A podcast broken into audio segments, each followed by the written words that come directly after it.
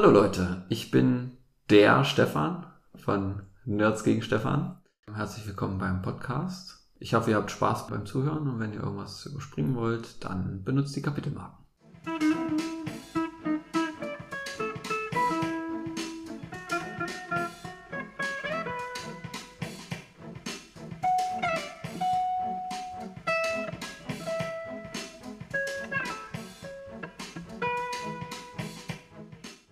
Hallo und herzlich willkommen zu dieser neuen Folge des niveauvollen Trash Talks mit Philipp und Gästen. Mein Name ist Philipp, ich bin der Blogger von Nerds gegen Stefan und ich begrüße euch alle zu einer Resterampe. Zumindest hat das damals die Raffaella gesagt, als sie sich die erste Hälfte der Pottwichtel-Themen ausgesucht hat. Und meine Gäste müssen dieses Mal die zweite Hälfte machen, also die Resterampe. Und ich habe ganz besondere Gäste, und zwar jemanden, worauf nicht nur die HörerInnen, sondern auch ich persönlich mich sehr gefreut habe, nämlich Stefan, du bist mal wieder da. Ja, hallo, ich bin der Stefan von Nerds gegen Nerds gegen Stefan. Stefan, genau. Und ähm, ja, ich freue mich, dass ich auch mal wieder dabei sein kann. Und wir haben so einen ganz berühmten Nerd, der gegen Stefan ist, quasi mein Co-Nerd, der gegen Stefan ist, auch mit dabei. Hallo Sven. Hi, ich bin Sven. Ich bin einer von den Nerds gegen Stefan. Normalerweise ist es ja so, dass die Ask Me Anything-Fragen nur gestellt werden bei den Hauptfolgen, nicht bei den Spin-off-Folgen, also an uns, ans Host-Team. Aber ich meine, wenn Stefan schon mal da ist und ein Nerd gegen Stefan, dann müssen wir es da trotzdem einfach mal machen. Und ich habe die Twitter-FollowerInnen unseres Twitter-Kanals mal gefragt, ob sie irgendwelche Fragen haben an Stefan und an den Nerd gegen Stefan. Und zwar das erste, ihr seid ja Physiker. Das ist ja doch sehr klischee-nerdighaft. Aber ihr entsprecht dem Klischee gar nicht so richtig, weil ihr ja doch sehr sportlich seid. Und die Leute glauben das immer nicht, aber was sind denn eure größten sportlichen Erfolge?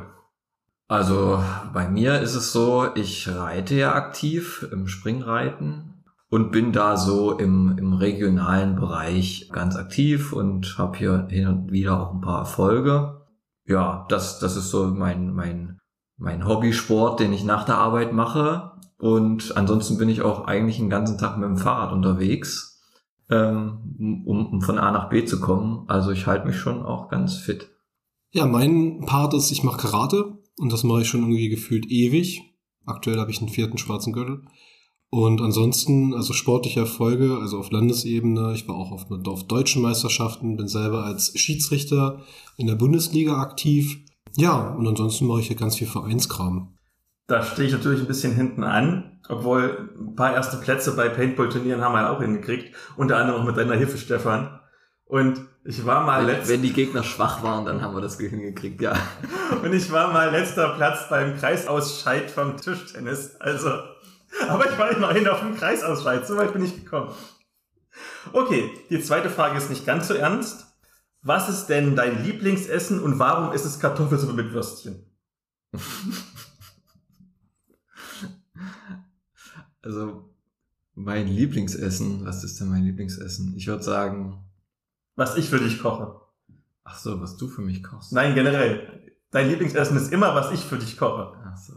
Ich habe ja dein, deine ganze Studienzeit habe ich dich ja mit richtigem Essen versorgt. das ist richtig legendäre, legendäre gekochte Sachen. Also äh, ich kann mich erinnern, äh, wie du es geschafft hast, diese Hackfleischsoße äh, zu machen mit Nudeln, äh, die am Ende irgendwie grau war, aber wahnsinnig bombastisch geschmeckt hat. Äh, wahrscheinlich war der Sahneanteil einfach nur 80 Prozent. Sahne macht alles besser. Ja, das war, das war legendär. Ja, äh, wie hätte ich's, wie hätte ich sonst äh, kulinarisch geschafft durch Studium? Ich weiß es nicht. Bei dir, Sven? Oh Gott, mein Lieblingsessen, das schwankt, aber ich glaube, mein Lieblingsessen ist nach wie vor Macaroni-Auflauf. Das sind alle irgendwie bei Nudeln. Bei mir ist es auch Carbonara und zwar die echte Carbonara, die natürlich ohne Sahne gekocht wird. Da bin ich ganz, ganz pingelig tatsächlich. Die letzte Frage ist eine Spielefrage. Lieber nur Grundspiel oder immer alle Erweiterungen dazu? Sämtliche Spiele sind ohne Erweiterung völlig unspielbar. Das ist ein geflügeltes Wort, ein, ein Insider-Gag, den wir hier entwickelt haben, äh, hauptsächlich weil Sven auch so drauf ist, natürlich für jedes Spiel, das er hat, sämtliche Erweiterungen anschaffen zu müssen. und wir die dann natürlich auch äh, immer mit ähm, spielen und ausprobieren. Und deswegen äh, viele Spiele natürlich auch durch Erweiterung tatsächlich besser werden. Ja, irgendwann hat sich mal so ergeben. Ich weiß nicht, kannst du dich noch dran erinnern, wie wir darauf gekommen sind, dass die Spiele ohne Erweiterung unspielbar sind? Weil es teilweise darauf hinauslief, dass ich gesagt habe, manche Spiele können wir noch gar nicht mal losspielen, weil ich gesagt habe, es sind noch unter Erweiterungen unterwegs und ehe die da sind, packe ich das Spiel nicht an. Genau. So, so fing das mal an. Also ja, Stefan hat es schon angerissen, ich sehe das ähnlich. Äh, grundsätzlich, Spiele sind natürlich auch ohne Erweiterung spielbar, aber halt eigentlich nicht wirklich. Man braucht alle Erweiterungen, das ist absolut notwendig. Das beste Beispiel dafür ist Terraforming Mars, wo wir nicht nur alle Erweiterungen haben, sondern dann irgendwann sogar auf die Fernerweiterungen umgeswitcht sind, um das Spiel halt noch größer, noch komplexer und noch besser zu machen. Aber ich bin halt auch Kategorie Mensch. Ähm, ich schmeiße beispielsweise Erweiterungskartons weg. Wahrscheinlich werde ich jetzt von vielen HörerInnen gesteinigt, aber das ist so, eine, so ein Problem mit dem Platz. Ich kaufe halt immer alle Erweiterungen und dann schmeiße ich die Erweiterungskartons einfach weg. Ich glaube, früher habe ich auch alle möglichen Erweiterungen gekauft, um sie dann nie gespielt zu haben. Ähm, jetzt versuche ich eigentlich einfach nur das Grundspiel zu haben, weil zu mehr komme ich eigentlich nicht zum Spielen. Aber zum Beispiel, wir sprechen ja gleich über Blitzbowl, jetzt die neuen Teams. Ich habe wieder sehr viele neue Teams bestellt am Wochenende irgendwie, weil die irgendwie cool sind. Und dann gibt's ja irgendwie so Dritthersteller, die so 3D-Skypes machen mit einfach viel cooleren Figuren. Also ich habe jetzt irgendwie das Ogre-Team als Samurai bestellt. Das ist einfach leider viel cooler. Ähm, ja, ich gebe immer noch zu viel Geld für Erweiterungen aus, obwohl ich eigentlich mir vorgenommen habe, nur Grundspiele zu spielen. Ja, wir wissen jetzt, ihr seid nerdig. Und das passt ganz gut, dass wir jetzt über Blitzball reden, die Ultimate Edition. Was ist denn Blitzball? Ja, es geht erstmal vom, vom Grundprinzip um Football. Football ist ja sowieso momentan gehypt. Sogar nicht bei mir. Aber meine ganze Bubble ist mit Football. Sind irgendwie voll die Football-Freaks. Aber ja. keiner kann mir die Regeln erklären. Ja, also das ist auch völlig absurd. Also man sollte sich das vorstellen, dass es, ja gut, man muss irgendwie schaffen, einen Ball der eine sehr komische Ballform hat, auf die andere Seite des Spielfelds zu tragen. Und dabei dürfen einen die Gegner aber völlig willkürlich umrennen und äh, zu Boden ziehen und sonst so hinschmeißen. Und so muss man, muss man das dann irgendwie schaffen. Also beim richtigen Football ist es so, dass man wenige Versuche Zeit hat, bestimmte, bestimmten Raumgewinn auf dem Feld zu erzielen. Ja, und Blitzball ist halt der kleine Bruder von dem Fantasy Football Game Blood Bowl. Ähm, Blood Bowl selber geht halt in erster Linie in die Richtung, dass man halt statt äh, typische zwei Menschenteams gegeneinander zu spielen, sondern einfach mal so fette Ork-Mannschaften gegen kleine Zwerge oder gegen irgendwelche Ratten, also Skaven in dem Fall. Also alles, was halt aus dem Warhammer Fantasy Universum bekannt ist, kommt plötzlich aufs Spielfeld und wirft sich gegenseitig um, stößt sich, tackelt sich, bricht sich Knochen und Blitzball ist die kleine, flinkere, in meinen Augen auch einfach deutlich gelungenere Version von großem Bruder Blood Bowl. Das Besondere und Interessante daran ist ja, also so narrativ ist es ja, dass diese Blitzbowl-Liga quasi die Trainingsliga ist und die besten SpielerInnen irgendwie kommen dann in die große Blood Bowl-Liga. Und das wird narrativ unter anderem so gelöst, dass du Herausforderungskarten hast. Also die NachwuchsspielerInnen sollen ja zeigen, was sie können. Und dann gibt's dann quasi also in Anführungszeichen Challenges, sowas wie bring mal jemanden ins Krankenhaus, tackle ihn mal richtig hart um oder schmeiß mal richtig geilen Pass. Also ein Kram. Und dafür bekommst du Punkte. Also es geht nicht nur darum, dass du irgendwie einen Touchdown machst, es müsste beim Blood Bowl so sein, dass du nur über die Touchdowns die Punkte machst. Und beim Blitz Bowl ist es so, dass du zwar immer noch jetzt in der neuen Edition die meisten Punkte machst über einen Touchdown, nämlich vier Stück, aber du halt für jeden kleinen Scheiß wie Pässe werfen und, und, und Leute umschmeißen und so trotzdem auch noch Punkte bekommst. Bekommen kannst, wenn gerade die passenden Herausforderungen äh, aktiv sind, ja. Genau, das macht es nämlich so interessant und so schwierig. Du hast immer drei Herausforderungskarten ausliegen und kannst halt nur diese drei beanspruchen. Also sind wenn ich mich nicht irre, müssten zum Beispiel acht Karten in diesem 24 äh, kartenstarken Stapel mit den Grundkarten sein, die es irgendwie dir Punkte geben, wenn jemand umklatscht. Und gerade wenn du irgendwie so ein Zwergen-Team hast, ein Ork-Team oder so, die darauf setzen, Leute umzuklatschen. Und dann hast du diese Karte aber nicht ausliegen. Ja, Pech kriegst du auch keine Punkte, wenn du jemanden umhaust. Ja, gut, äh, Glücksfaktor ist in so einem Spielen immer wichtig, weil du musst ja auch jede äh, jede Probe auswürfeln und entweder du heißt Stefan und würfelst immer bestmögliche Ergebnisse oder äh, das eben passiert nicht. Ja, davon kann ich ein Lied singen. Gegen Stefan zu würfeln ist einfach nur unbefriedigend. Das ist bei Blood Bowl eine oder Blitzbowl eine Sache, da geht es noch halbwegs, weil man halt auch durch intelligentes Stellungsspiel halt viel rausholen kann. Das ist in anderen Spielen deutlich deprimierender. Jetzt ist ja die neue Edition rausgekommen, die Ultimate Edition. Schauen wir mal, ob sie wirklich die letzte Edition ist oder ob es weitergehen wird, wo es ein paar Spieländerungen gab, die ähm, hm, unterschiedlich aufgenommen worden sind. Unter anderem sind auch die Werte von den Einheiten verändert worden. Manche Teams wurden sehr stark nach oben genervt, dass sie wesentlich stärker sind. Beispielsweise irgendwie die Menschen, die ja in jeder Grundbox drin waren, eigentlich nichts konnten. Also von allem waren die irgendwie mittelmäßigste, was geht.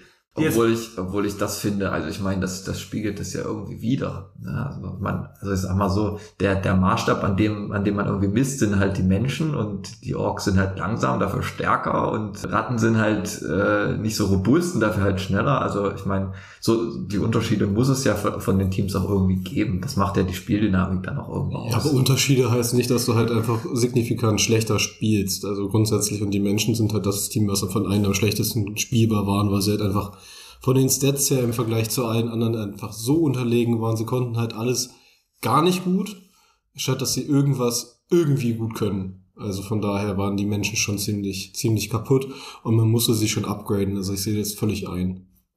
Und jetzt sind sie tatsächlich gut spielbar. Wobei es ist auch immer noch so eine, so eine Skill-Sache. Ich weiß, ich war schon auf mehreren Turnieren beim Blitz Bowl und da haben die Menschen in der Hand von wirklich guten SpielerInnen immer noch sehr gut performt. Aber ich glaube, dass diese SpielerInnen irgendwie noch dreimal so viele Punkte gekriegt hätten, wenn sie, wenn sie ein anderes Team gehabt hätten. Geändert hat sich unter anderem, dass die Spiele jetzt ein bisschen länger gehen in der dritten Edition, weil du, du bist nicht mehr automatisch der Gewinner, wenn du ähm, zehn Punkte Vorsprung hast. So war das nämlich in den alten Editionen. Sondern jetzt ist es so, dass danach nochmal der andere Spieler dran ist, die andere Spielerin dran ist und kann nochmal versuchen, die Punkte einzuholen, dass sie nicht mehr zehn Punkte im Rückstand ist. Das heißt, ich habe es auch jetzt schon beim ersten Turnier, was ich gespielt habe, in der Ultimate Edition gemerkt, die Ergebnisse sind entsprechend auch höher. Also früher war es ja teilweise so, dass du, weiß ich nicht, 4 zu 14 als Resultat hattest oder 3 zu 13. Ja, und das nach wenigen Runden, weil gerade genau die richtigen Karten Genau, und, und, und, das nach, nach 10 Minuten, wenn du Pech hattest ja. oder Glück hattest, je nachdem, welche Seite du warst. Und jetzt ist es so, dass es auf jeden Fall länger geht, weil halt Ergebnisse kommen, die, weiß ich nicht, 30 zu 29 enden. Oder wenn es halt ein ein Sudden Death ist, das heißt also nach diesen 10 Punkten Abstand ist, dann endet es vielleicht 23 zu 34 oder so. Es macht es interessanter, du kannst nicht mehr so schnell hinten, hinten runterfallen. Generell finde ich, dass das Laufspiel, Werfspiel, das Punktespiel jetzt mehr im Vordergrund steht. Es ist wieder mehr quasi ein Footballspiel, weil, sind wir ehrlich, jetzt in den ersten beiden Editionen. Ja konntest du sehr viel gewinnen, indem du Dinge umklopfst. Das ja, ging ja, so ja. weit. Ich meine, ich habe immer. In der ersten war ja, ähm, äh, wenn du einen dann die Knochen gebrochen hast, äh, hast du drei Punkte. Das ist genauso viel wie für einen Touchdown kassiert. Das war einfach und und und dann hast du vorher noch, äh, dann hast du noch eine Karte ausliegen mit Hau ihn um. Das heißt, du hattest auf jeden Fall die Chance, zwei oder drei Punkte in der ersten Edition zu kriegen, nur mit einem Angriff und der irgendwie mit einem, zum Beispiel mit einem Blackwalk Blocker auf jeden Fall immer durchging. Ne? Das, das, das waren immer, immer sichere Punkte. Also das, das musste schon ein bisschen ähm, runtergelevelt werden. Absolut. Es, es ging ja so weit, ich meine, ich habe immer Skaven gespielt, die spiele auch immer noch Skaven. Also das ist das Laufteam schlechthin. Das ist leider ein bisschen nach unten genervt worden in der Edition tatsächlich. Und selbst mit denen habe ich, anstatt Touchdown zu machen, lieber Leute verprügelt, obwohl die gar nicht dafür da waren, weil es einfach im Endeffekt viel mehr Punkte gebracht hat und natürlich mehr Spaß macht, Leute tot zu prügeln.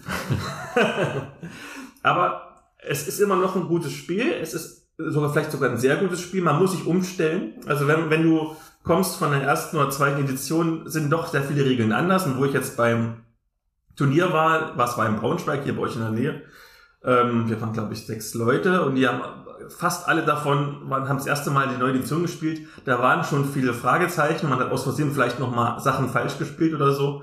Das wird sich wahrscheinlich geben jetzt bei den nächsten Turnieren. Wo ich festgestellt habe, was sehr gut geht, wenn du irgendwie Leute da ranführen möchtest, Menschen, die normale BrettspielerInnen sind, in Anführungszeichen, die kommen eigentlich ganz gut damit klar, Blitzbowl zu spielen. Wer überraschend sich schwer damit tut, sind Blood Bowl SpielerInnen, weil doch teilweise die Regeln so fundamental anders sind, dass sie sich so weit umstellen müssen, dass die damit überhaupt nicht klarkommen. Also ich glaube, ich weiß nicht, ob das jemand am Endgerät zu Hause, wer es jetzt hört, auch mal probiert hat. Ihr nehmt irgendeinen random Dude von der Straße und spielt mit dem Blitzbowl. Kein Problem, nach 10 Minuten kann er das Spiel, zumindest so die Grundregeln. Und ihr holt euch irgendeinen professionellen Blood Bowl Spieler oder eine Blood Bowl Spielerin und die wird nach drei Stunden noch irgendwelche Regeln aus Blood Bowl versuchen zu spielen. Also das, das haben wir auch gemerkt, äh, bei, bei Sven auch schon Turniere gespielt mit zum Teil zehn oder, oder Zwölf. zwölf Zwölf Spielern. Nur aus unserer eigenen Spielegruppe mal so spontan organisiert. Da waren auch Leute dabei, die, die sehr Brettspiel unerfahren waren und denen haben wir das trotzdem innerhalb von zehn Minuten, Viertelstunde erklären können.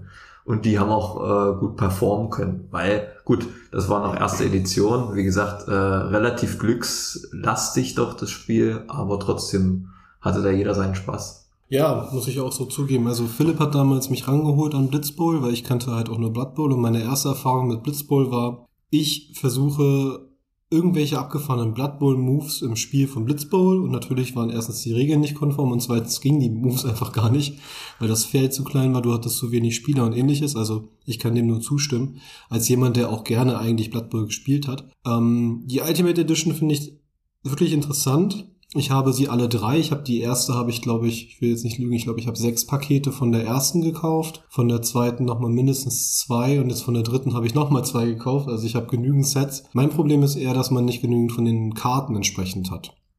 Also das ist so ein Punkt, wo ich halt sage, das ist immer ein bisschen ärgerlich. Zwei und eins waren kompatibel, man musste einfach nur auf den Einserkarten die Punktwerte ändern. Ich muss mich noch mal ein bisschen stärker damit auseinandersetzen, wie drei und zwei kompatibel sind mit den Karten, ob es da große Änderungen gibt. Ja, das ist jetzt Du kannst im Prinzip die Karten aus der zweiten Edition in kloppen. Ja, das ist irgendwie ärgerlich, weil dann bräuchte ich wenigstens irgendwie Kartensets, die man kaufen kann oder sowas, das wäre cool. Weil Blitzball ist ja auch ein Spiel, was immer meistens irgendwie nur rar ist, was es halt auch nicht in größer Stückzahl gibt. Jetzt hatte ich ja auch für dich nochmal was nachbestellt und auch für mich. Nachdem du jetzt so berichtet hast, dass es inzwischen auch alte, also alternative Scalps gibt, äh, überlege ich jetzt doch nochmal größer einzusteigen. Ja, mal gucken. Ja, ich glaube, man kann sagen, Blitzball ist ein sehr gutes Einsteigerspiel, Neulingsspiel generell für, sagen wir mal, Wettbewerbsspiele. Für das Konzept, dass man im Wettbewerb gegen jemanden spielt, vielleicht auch mal auf Turnieren gegen jemanden spielt. Es ist dafür, was drin ist, wirklich günstig. Vor allen Dingen, wenn man es mit Rabatt bekommt. Also es kostet so um die 45 Euro. Da hast du halt drin zwei komplette Teams und die ganzen Karten, die du brauchst, auch von den anderen Mannschaften, die ganzen Karten und so weiter und die Würfel und so weiter und so fort. Also, wenn du jetzt nicht sofort unbedingt das heute brauchst, sondern vielleicht noch drei Tage warten kannst, irgendwo gibt's immer einen Rabatt. Also, du kriegst es eigentlich, wenn du ein bisschen suchst, obwohl es nur irgendwie drei oder vier HändlerInnen gibt in Deutschland, die das verkaufen. Ich glaube, Müller, Thalia, sind irgendwie wirklich nur vier Sachen, die haben irgendwie Exklusivverträge damit.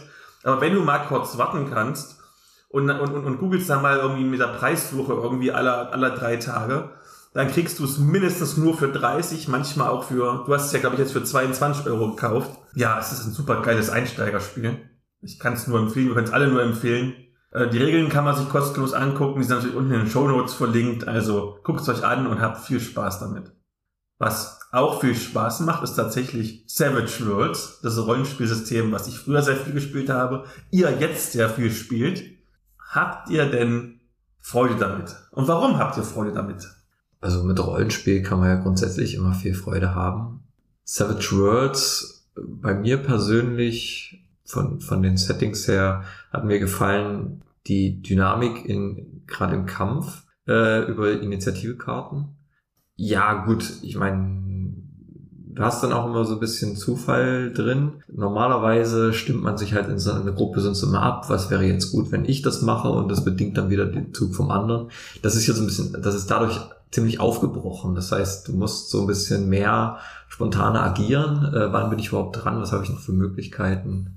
Also ich bin vor allem von Savage Worlds begeistert, weil das einfach diese Mechanik hat, egal ob du die Fähigkeit in deinem Charakter kennst oder nicht. Du kannst immer mit einem W4 und dann entsprechend dem Wildcard-Würfel würfeln Und die Kombination daraus sorgt dafür, dass du halt einfach nicht so viel darüber nachdenken musst, wie die Regeln jetzt eigentlich genau sein müssen für bestimmte Aktionen. Du kannst einfach deinen Spielleiter fragen, du, kann ich ein X-Wing fliegen? Und ähm, vielleicht hast du Fliegen gar nicht in deinem Set mit drin und der sagt so, ah klar, probier es. Vielleicht hast du ja einen Lucky Punch. Das finde ich mega cool. Und was ich halt auch interessant finde, wobei ich als Spielleiter, und das bin ich in meiner Runde immer ganz gerne, meistens nicht so kreativ bin, wenn es dann um die explodierenden Würfe geht. Da tue ich mich ein bisschen schwer mit. Aber ansonsten ist halt das Tolle an Savage Worlds, du packst das Regelwerk raus und du kannst es auf jede beliebige Welt ummünzen und das ist einfach nur großartig. Und das ist ein wunderbares Stichwort, denn Ulysses Spiel hat jetzt ein neues Setting rausgebracht. Äh, und zwar richtig breit in den Markt gedrückt mit tausend Büchern und Abenteuerfaden und Abenteuern. Nämlich Pathfinder, das berühmte Fantasy-Rollenspiel, gibt's jetzt als Savage Pathfinder. Das kennt man vielleicht schon, weil es eigentlich immer die in Anführungszeichen Oldschool Alternative war zu Dungeon Dragons. Die erste Edition basierte wohl auf Dungeon Dragons 3,5. Und als dann irgendwie auf die vierte Edition umgestiegen worden ist, haben die Leute gesagt, äh, die vierte Edition ist doof, wir wollen das alte behalten. Und das gibt's jetzt auch als Savage Worlds. Wir haben es uns alle mal angeguckt. Wie ist denn so euer erster Eindruck gewesen? Ich finde es mega cool. Es passte auch irgendwie gerade ziemlich, ähm, weil ich habe mir jetzt angefangen, gerade D&D-Bücher auf ähm, D&D Beyond zu kaufen. Und ich finde halt aber eigentlich dieses Setting von Savage Worlds, also die, die Regeln einfach ziemlich, ziemlich cool. Und jetzt haben wir ein sehr gelungenes Fantasy in Savage Worlds. Also du hast ja in Savage Worlds gab es ja auch entsprechende Alternativen, wie zum Beispiel Frosthaven. Frosthaven in dieser eiskalten Welt, alles ist, ist irgendwie frostig und kalt und das war halt nicht so dieses typische Fantasy-Setting, wie ich es gerne mal spielen würde, wo man halt einfach so standardisierte, typische Orks hat und solche Dinge, sondern eben was Normales. Und deshalb finde ich das neue Pathfinder in Savage Worlds sehr ansprechend, weil ich finde, D&D äh, ist zwar ganz cool, aber ich glaube, Savage Worlds ist von den Regeln her immer noch interessanter. Ich finde, du kommst in Anführungszeichen gut rein, weil obwohl es halt Savage Pathfinder ist, sieht's noch aus wie Pathfinder, also da sind schon ähnliche, vielleicht sogar die gleichen Zeichnungen drin. Der Aufbau ist ähnlich, außer halt, dass die Regeln halt anders dargestellt werden, weil du jetzt nicht mehr mit einem W20 würfelst, sondern halt mit einem W6 plus, je nachdem, was deine Fähigkeit ist. Ich mag das Konzept auch sehr, weil es genau das präsentiert oder repräsentiert, wie ich gerne Rollenspiel spiele. Also das ist ja dieses bisschen übertriebene, du bist der Held und kannst wirklich alles wegklatschen, weil wie du gesagt hast, selbst wenn du irgendwas nicht kannst, wenn du halt Glück hast und würfelst immer einen hohen Wert, dass der Würfel explodiert, also du nochmal würfeln darfst, dann kannst du im Prinzip selbst den Drachen irgendwie wegmachen, obwohl du nur ein Bauernbengel bist. Das ist schon cool. Es ist, das passt genau zu dem, wie ich spiele. Es ist natürlich dann eine andere Art vom, vom Spielen. Also du spielst, wenn du original das Pathfinder spielst, irgendwie natürlich ein bisschen taktischer und so, weil Drachen sind super gefährlich und du hast am Anfang nicht viele Lebenspunkte und er macht einmal, weiß ich nicht, frostigen Arten oder Feuerarten, takt bist du tot. Das gibt's jetzt nicht so wirklich bei Pathfinder. Bei Pathfinder kommt der Drache und du machst so Klatsch, Respekt, Schelle, fertig. Ich mag das sehr gerne. Andere mögen das vielleicht nicht, aber ich finde es gut und ich finde, es hat so eine Lucky Punch Dynamik. Es hat so eine Lucky Punch Dynamik und ich meine, es ist ja immer noch auch so, so ein typisches High Fantasy 0815 Amerikaner denken sich Fantasy Setting aus. Aber jetzt hat's was Besonderes. Und das mag ich sehr gerne.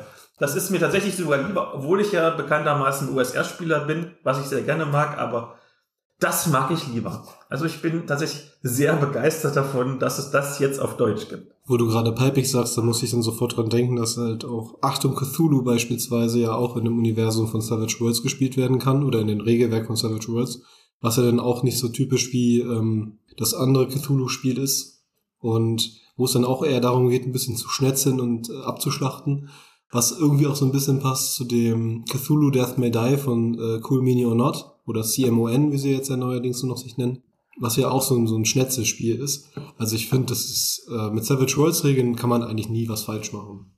Achtung, Cthulhu ist ja so ein perfektes Beispiel. Das sind ja in dem, ich weiß nicht, ob bei dem neuen ist, aber im alten Grundregelwerk, da waren ja einmal die normalen Call of Cthulhu Regeln drin, also ein W100-System, und dann die Savage Worlds Regeln. Und ich habe ja die Abenteuer geliebt und gerade das erste Abenteuer, ich sag, drei Könige heißt das, habe ich ja, weiß nicht, hoch und runter geleitet. Und ich bin immer noch der festen Überzeugung, du kannst das Abenteuer nicht schaffen, wenn du das mit Zulu-Regeln spielst, weil du irgendwie drei Hitpoint hast und sofort stirbst. Aber wenn du das mit Savage Worlds machst, dann zack, da in die Burg rein. Jeder hat ein, irgendwie ein Maschinengewehr irgendwie in die Hüfte geklemmt und ballert sich da durch. Es ist ein ganz anderes Spiel, es ist ein viel cooleres Spiel. Savage Worlds macht alles besser. Das ist, finde ich, ein schöner, schöner Satz dazu. Ja, Savage Worlds macht alles besser. Das ist richtig. Wobei auch in dem Universum von Savage Worlds selber sind halt auch schöne, tolle Regeln. Also zum Beispiel das Rippers, das haben wir damals als erste Berührung gehabt, oder zumindest für ja. mich war es die erste Berührung mit Rollenspiel. Wir haben einen guten Spielleiter damals gehabt, der Dominik, schaut's gehen raus, der das echt großartig gestaltet hat für uns Neulinge. Und er hat das nicht wirklich leicht mit uns. Also ich habe dann, ich werde das nie vergessen, so einen alten äh, Kampfkunstmeister gespielt, der ein Whisky-Problem hat. Und ich habe öfter meine Spielkollegen verprügelt, als eigentlich die Gegner, die im Spiel passierten. Äh, einfach weil sie mir komisch kamen oder so. Es war ziemlich lustig. Also insofern, ähm, ich finde Savage Worlds ist gut und es gibt halt einfach viel her. Ja, ich bin auch sehr begeistert und ich glaube, das ist so eine Sache, die werde ich auf jeden Fall im Auge behalten. Ich habe ja öfters mal, dass ich Systeme rezensiere, die ich zwar nett finde, aber den irgendwie unter ferner Liefen laufen und ich, weiß ich nicht, im Regal stehen habe oder so. Das wird was sein, was ich, glaube ich, doch mal öfters leite. Ich bin ja eh so ein bisschen USR-müde, das habe ich ja schon mal im Podcast gesagt. Ja, aber Müdigkeit wollen wir jetzt nicht vortäuschen, denn jetzt kommen wir zum Hauptthema. Und wir haben die zweite Hälfte des RPG More Pottwichtelns. Das war ja wieder die Weihnachtsaktion, die ich organisiert habe. 18 Podcasts und YouTube-Channel aus dem Rollenspiel- und Popkulturbereich haben sich gegenseitig Geschenke gemacht in Form von Themenvorschlägen. Alle zweiten Themenvorschläge habe ich ja mit der Raffaela besprochen. Das heißt, wir machen jetzt alle ersten Themenvorschläge. Und wir fangen einfach mal an. Lord of the Dices und sein Schattenläufer-Podcast beschenkten plus eins auf Podcast mit Earporn und Wettrüsten im Rollenspiel. Was sind eure Gedanken dazu? Ja, also sicherlich äh, ist es immer gut, im Rollenspiel sozusagen möglichst krasses Zeug mitzuschleppen, mit dem man äh, krasse Aktionen machen kann. Also ich sage mal so, ja, wenn du einen Stock mit dir rumschleppst, dann fällt es dir vielleicht als Spieler auch schwer, dir auszudenken, ja gut, ich hau jetzt dem Ork damit auf den Kopf, aber wenn ich irgendwie ein krasses Flammenschwert mit Zauberei Gedöns dran habe, dann möchte ich mir natürlich genau überlegen, wie ich jetzt den Ork in seine Einzelteile zerlege. Ich glaube vor allen Dingen auch, wenn du Ausrüstung irgendwie so einen gewissen Charakter geben kannst, also gerade wenn Schwerter vielleicht ein Eigenleben entwickeln dürfen, dann auch einen Namen tragen, der halt irgendwie ganz fancy ist, dann macht das schon das ganze Spiel ein bisschen interessanter, weil dann sprichst du hin und wieder auch vielleicht mal mit deinem Schwert vor allem, das wird auch ganz witzig sein. Oder du hast keine Ahnung, vielleicht irgendwie ein cooles Tier als Begleiter, so ein Affen oder einen Papageien oder irgendwas, was das Ganze ergänzt. Das ist schon ganz cool. Und ansonsten, glaube ich, muss ich Stefan recht geben, wenn die Ausrüstung halt einfach ein bisschen spektakulärer ist, macht es das für, gerade für Anfänger auch leichter, mit der Ausrüstung zu arbeiten und zu interagieren, als wenn die halt eben, wie du sagtest, nur so einen Stock haben. Dann müssen sie sich schon sehr genau überlegen, was sie mit diesem Stock anstellen, damit es auch eine spannende Szene wird. Ja, meistens, meistens, ja gut, gerade wenn man Anfänger ist und so, so Standardausrüstung hat, da muss man immer vom Spielleiter sehr mitgezogen werden. Man sagt halt, gut, ich greife halt an und der sagt halt, ja gut, dein Angriff geht durch oder geht nicht durch. Darüber hinaus, aber also man, man muss äh, dann auch den Leuten so ein bisschen mehr Möglichkeiten an die Hand geben und äh, mit, mit witziger oder, oder total overpowered Ausrüstung. Kann man, glaube ich, gerade bei Anfängern halt schon so ein bisschen den Einstieg äh, erleichtern. Ich stimme euch dazu. Gerade was kreative Ausrüstung angeht. Ich finde es immer ein bisschen, ich will nicht sagen befremdlich. Ich meine, jeder hat irgendwie Spaß dran, wenn es ihm irgendwie Spaß macht, aber es gibt ja teilweise so viele Systeme, wo es so Ausrüstungsbände gibt oder reine Waffenbände, wo im Prinzip tausend Pistolen drin sind und tausend, tausend Maschinengewehre und tausend Raketenwerfer die aber im Prinzip alle gleich sind, außer vielleicht das eine hat einen Bonus von plus eins, das andere hat einen Bonus von plus zwei, aber sonst ist nichts anders. Bei Shadowrun gibt's ja sowas ganz oft oder bei meinem Lieblingsrollenspiel Contact, das taktische Alien-Rollenspiel, wo der erfolgreichste Band, wie ich so gehört habe, war der Ausrüstungsband, wo nur Waffen drin waren über 200 Seiten. Das ist ein bisschen öde tatsächlich. Also ich finde es irgendwie öde. Also ich habe ja, gut, also solche, meine, solche bei, Sachen, bei, bei kreativen, bei kreativen Sachen sage ja. ich nichts. Kreative Sachen sind cool. Aber wenn es im Prinzip nur darum geht, dass die Waffe einen anderen Namen hat und ansonsten kann die Ja. dasselbe wie eine andere, dann reicht auch, wenn, wenn du eine Pistole hast. Genau, genau, da gebe ich, da gebe, da gebe ich dir vollkommen recht. Also, wenn ich eine Schusswaffe habe, dann habe ich eine Schusswaffe, ja. Gut, das macht dann einen Unterschied, ob ich ein Maschinengewehr habe oder eine Pistole, aber jetzt mehr zu differenzieren, macht überhaupt keinen Sinn.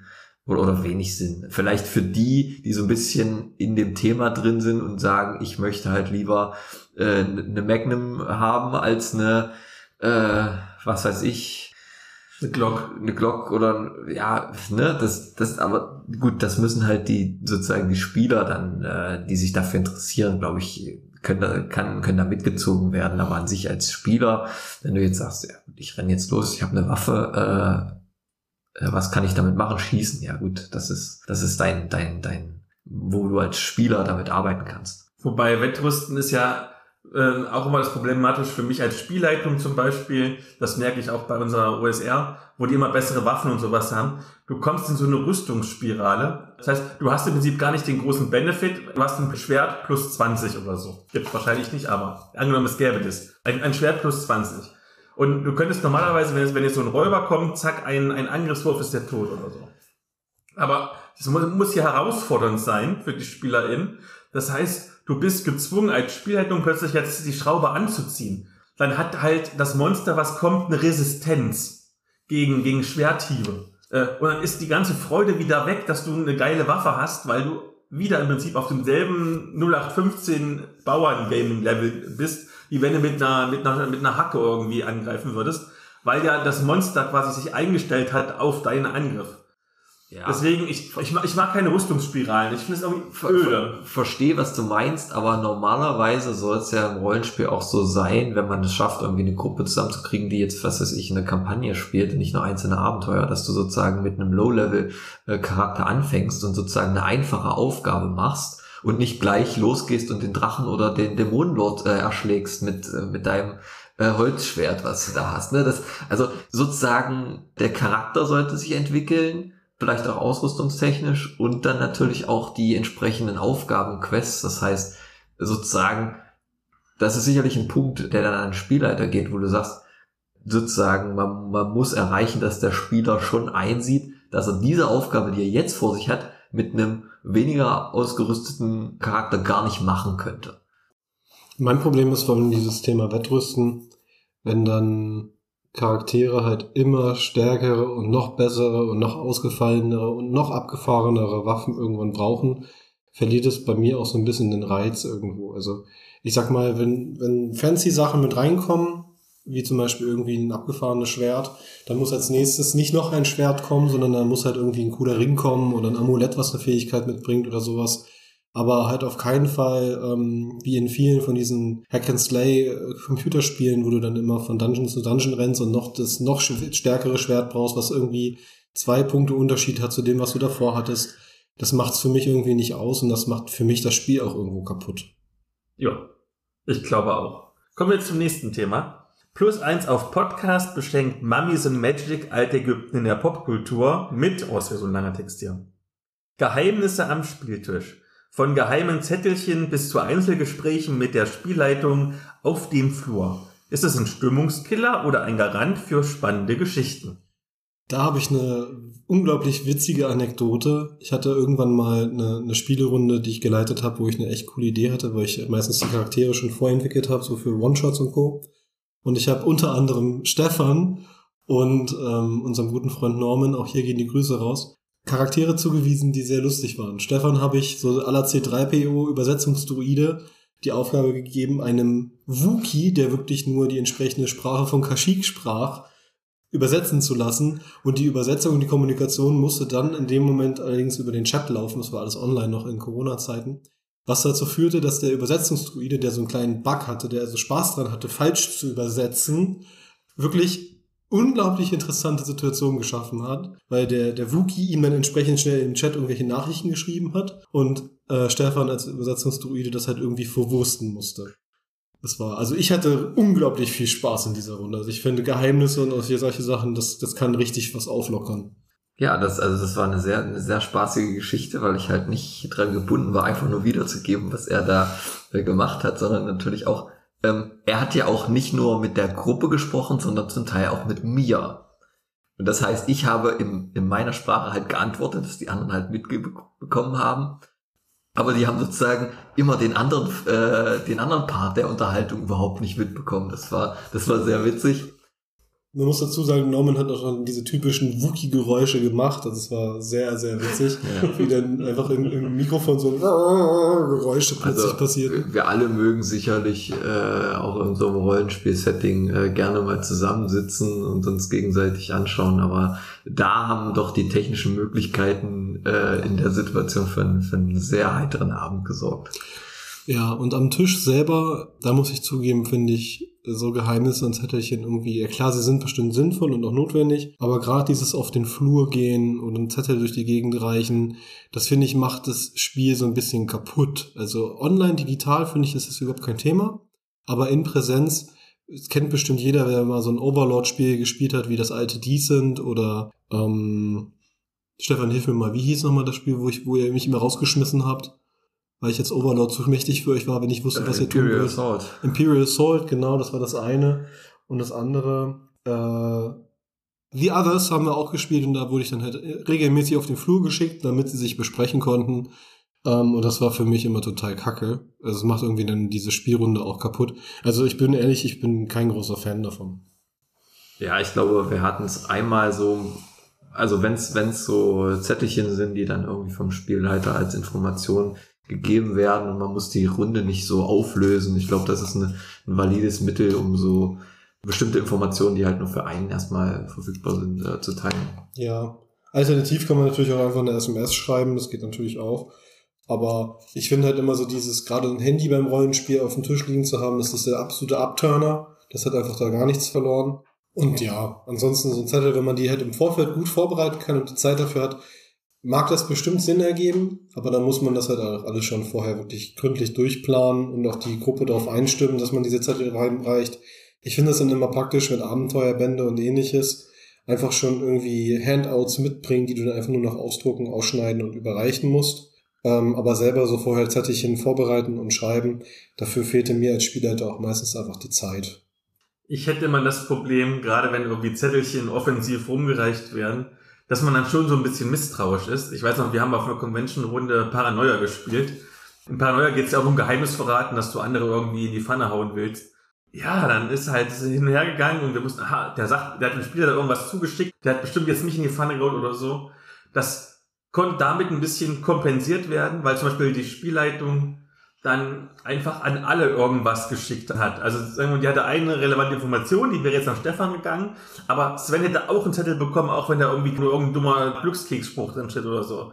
Das heißt, dass du quasi als Spieler oder als Spielerin nicht, nicht weißt, ähm, war das jetzt einfach auch so ein Spam-Ding oder hat er jetzt wirklich irgendein Geheimnis verraten? Das finde ich ganz witzig irgendwie. Aber wenn du halt wirklich so machst, einer nur wird gezielt informiert oder einer oder eine geht raus, ich finde, dann ist es total suspicious und denkst dir so, ha, ich bin ja jemand, der sehr gerne kooperativ spielt. Ich mag das ja eh nicht irgendwie sich so hintergehen. Also gerade bei One-Shots oder so, wenn du ja, aber es, eine lange Kampagne spielst, dann kannst du dich hintergehen, wie du lustig bist. Aber wenn du einen One-Shot spielst, verdammt, wir sind dafür da, irgendwie in den Dungeon zu gehen und ins Monster zu töten und nicht, aber dass jetzt noch Stefan kommt und mir in den Rücken sticht. Manchmal gibt's in, in, in Abenteuern aber auch so Situationen, wo es erstmal um Informationsbeschaffung geht und wo der Spielleiter vielleicht auch gezielt die Gruppe, der Gruppe mehrere Möglichkeiten an die Hand gibt. Zum Beispiel, ihr könnt in die Bibliothek gehen oder ihr könnt da auf dem Markt fragen und die Gruppe entscheidet sich vielleicht auch, sich aufzusplitten. So, und einer geht dahin ähm, und kriegt irgendwas raus. Dann finde ich es besser, wenn sozusagen der Spielleiter natürlich auch die Informationen, die der eine an der einen Stelle sammelt, erstmal nur dem mitteilt und sozusagen dem Spieler überlässt, das der Gruppe zu teilen, anstatt dass, dass er es rausschmeißt, weil die anderen ja gar nicht dabei sind, um das mitkriegen zu können. Das sehe ich ein bisschen anders, weil genau das hast du ja zum Beispiel bei Call of Cthulhu und ähm, wir haben das in unseren Runden eigentlich dann immer so gelöst, die Person geht zur Bibliothek, bekommt die Informationen vor allem auch gesagt und muss ist dann einfach in der Pflicht, das in der eigenen Rolle so zu verpacken, dass es den Leuten mitteilt. Und gerade bei solchen Spielen bist du ja eigentlich auf das kollektive Wissen angewiesen. Und ähm, dann macht es eigentlich auch keinen Unterschied, ob du das den Leuten dann vor allen sagst und sie es sowieso den anderen mitteilen. Ich würde mal sagen, so bei ähm, Spielen, die Intrigen irgendwie äh, beinhalten, was jetzt Philipp gerade gesagt hat, das ist dann noch eine andere Nummer, da gehört das sowas eher dazu. Aber so die typischen Rollenspiele, wo du eher als Team versuchst, eine Lösung zu finden, da sind solche Geheimnisse nicht ganz so wichtig, würde ich sagen. Ja, das ich, ich, ich glaube, relevant wäre das mit diesem Recherchebeispiel, was du gebracht hast, nur wenn zum Beispiel dann die andere Hälfte, die jetzt woanders recherchiert, irgendwas rausfinden würde, wo es aber relevant ist, dass sie das Vorwissen haben von der anderen Gruppe, was sie halt nicht haben. Wenn zum Beispiel, keine Ahnung, die, die einen äh, erfahren jetzt, dass der Graf ist ein Vampir und die anderen sind im Krankenhaus und recherchieren da und, und hören, irgendein Vampir geht um. Dann können sie noch nicht den Zusammenhang stellen, weil sie es noch nicht wissen, dass der Graf der Vampir ist. Also da ist es ganz gut, wenn du das auftrennen würdest, aber bei so 0815 Informationen, die du eh äh, dann ansonsten ausspielen müsstest, dass du das gegenseitig erzählst, kannst du auch am Tisch lassen. Das finde ich quatschig. Ist richtig. Ach, Stefan hat eine rechte gegeben. Da müssen wir gleich zur nächsten Frage, sonst kommt doch irgendwie wieder Wort. Mummies in Magic, Altägypten in der Popkultur, beschenkt Geek My Nerd mit Altägypten im Pen Paper, Lab oder Brettspiel. Wir haben ja einen Brettspielexperten sitzen. Kennst du irgendwelche altägyptischen Brettspiele? Ja, also ich kenne eins, ein altägyptisches Spiel, was ich unglaublich cool finde, weil es ein super geiles Area Control Game ist. Und zwar, der Name ist Ankh von Cool Mini or Not. Und das Tolle an dem Spiel ist halt, dass es ähm, Area Control Game ist. Es ist das dritte aus der Reihe von äh, startend bei Blood Rage, Rising Sun und dann weiter geht's mit äh, entsprechend Ankh. Und Eric M. Lang war, glaube ich, der Autor des Spiels zumindest in der ersten Instanz und dann irgendwann war, wurde es dem Spiel raus und dann haben sie halt ein paar Regeln ein bisschen verhunzt. Aber im Großen und Ganzen finde ich an dem Spiel halt einfach spannend. Du spielst halt eine ägyptische Gottheit und du hast dann so Leute, die dich anbeten und du musst halt irgendwie zusehen, dass immer mehr Leute dich anbeten, damit du halt stärker wirst und mächtiger wirst. Das Interessante an dem Spiel ist vor allen Dingen halt, dass du zwischendrin einfach so Kamele setzen kannst, die das Board dann wieder in neue Regionen unterteilen.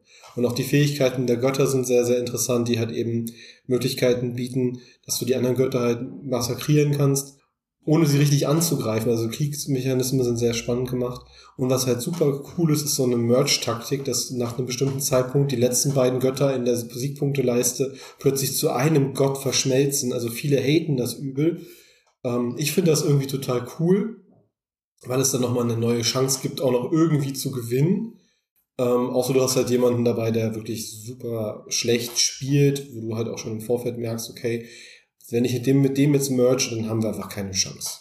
Ja, aber das ist ja gerade spannend. Meistens hast du ja in solchen Spielen sozusagen, äh, machst vielleicht in, in, in den ersten Runden einen, einen taktischen Fehler, äh, der dir dann das ganze Spiel nachhängt und du, du spielst dann nur noch so mit. Ähm, das gibt hier eine wahnsinnige Möglichkeit, nochmal durch diese kombinierten Fähigkeiten dann doch nochmal ranzukommen oder, oder auch den anderen nochmal äh, gefährlich zu werden.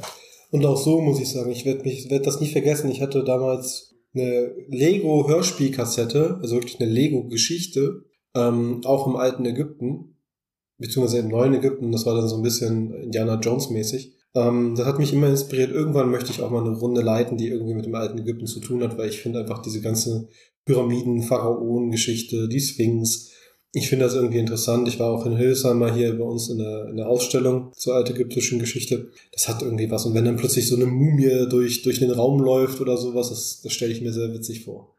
Ich kenne jetzt zwar keine expliziten altägyptischen Rollenspiele, aber ich habe schon gemerkt, das Thema wird sehr gerne sehr oft aufgegriffen und irgendwo anders verwurstet.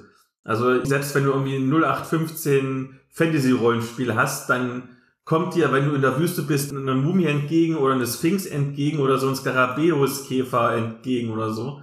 Und du hast im Hintergrund eine Pyramide stehen. Also das wird gerne verwurstet. Oder was ich überraschend oft habe, ist irgendwie Abenteuer, die zwar in der Jetztzeit vielleicht spielen, die aber diesen Hintergrund haben mit Ägypten. Irgendwie bei Call of Zulu zum Beispiel, da ist ja irgendwie gefühlt jedes zweite Abenteuer, hey, lass uns doch mal so eine Pyramide erforschen, was soll da schon schiefgehen? Und, und, und selbst, ich hatte letztens auf der Dreieich-Convention eine Runde, das war in der Zukunft. Und selbst da ging es so, hey, hm, was machen wir denn? Ach, wir verteidigen mal eine Pyramide vor einem Angreifer. Weil Pyramiden und generell Altägypten ist so ein historisches Setting, was jetzt nicht nur nach 15 Mittelalter ist, was jeder kennt, aber trotzdem kennt das irgendwie jeder. Jeder kann sich was vorstellen. Und es ist einfacher zu sagen, da kommt jetzt eine Mumie aus der Pyramide raus und greift dich an, als zu sagen, da kommt jetzt ein Eulenbär aus dem Tempel der Waldlust, keine Ahnung. Ich glaube, es hat so eine gute Mischung zwischen äh, Bekanntheit und doch irgendwo Exotik. Ja, ja, genau. Du, du triffst genau das, was ich meine. Ja, und ich finde halt aber auch, gerade wo du Cthulhu angesprochen hast, also gerade diese ganzen Cthulhuiden Spiele, die es ja auch noch gibt, die dann so verschiedene Welten aufgreifen, wie ähm, beispielsweise Eldritch Horror, wo du auf der Weltkarte umherreist und da gibt es natürlich dann auch Ägypten und entsprechende, ich sag mal, Spezialaufträge, die halt in dieser Welt stattfinden, in der Wüste irgendwas.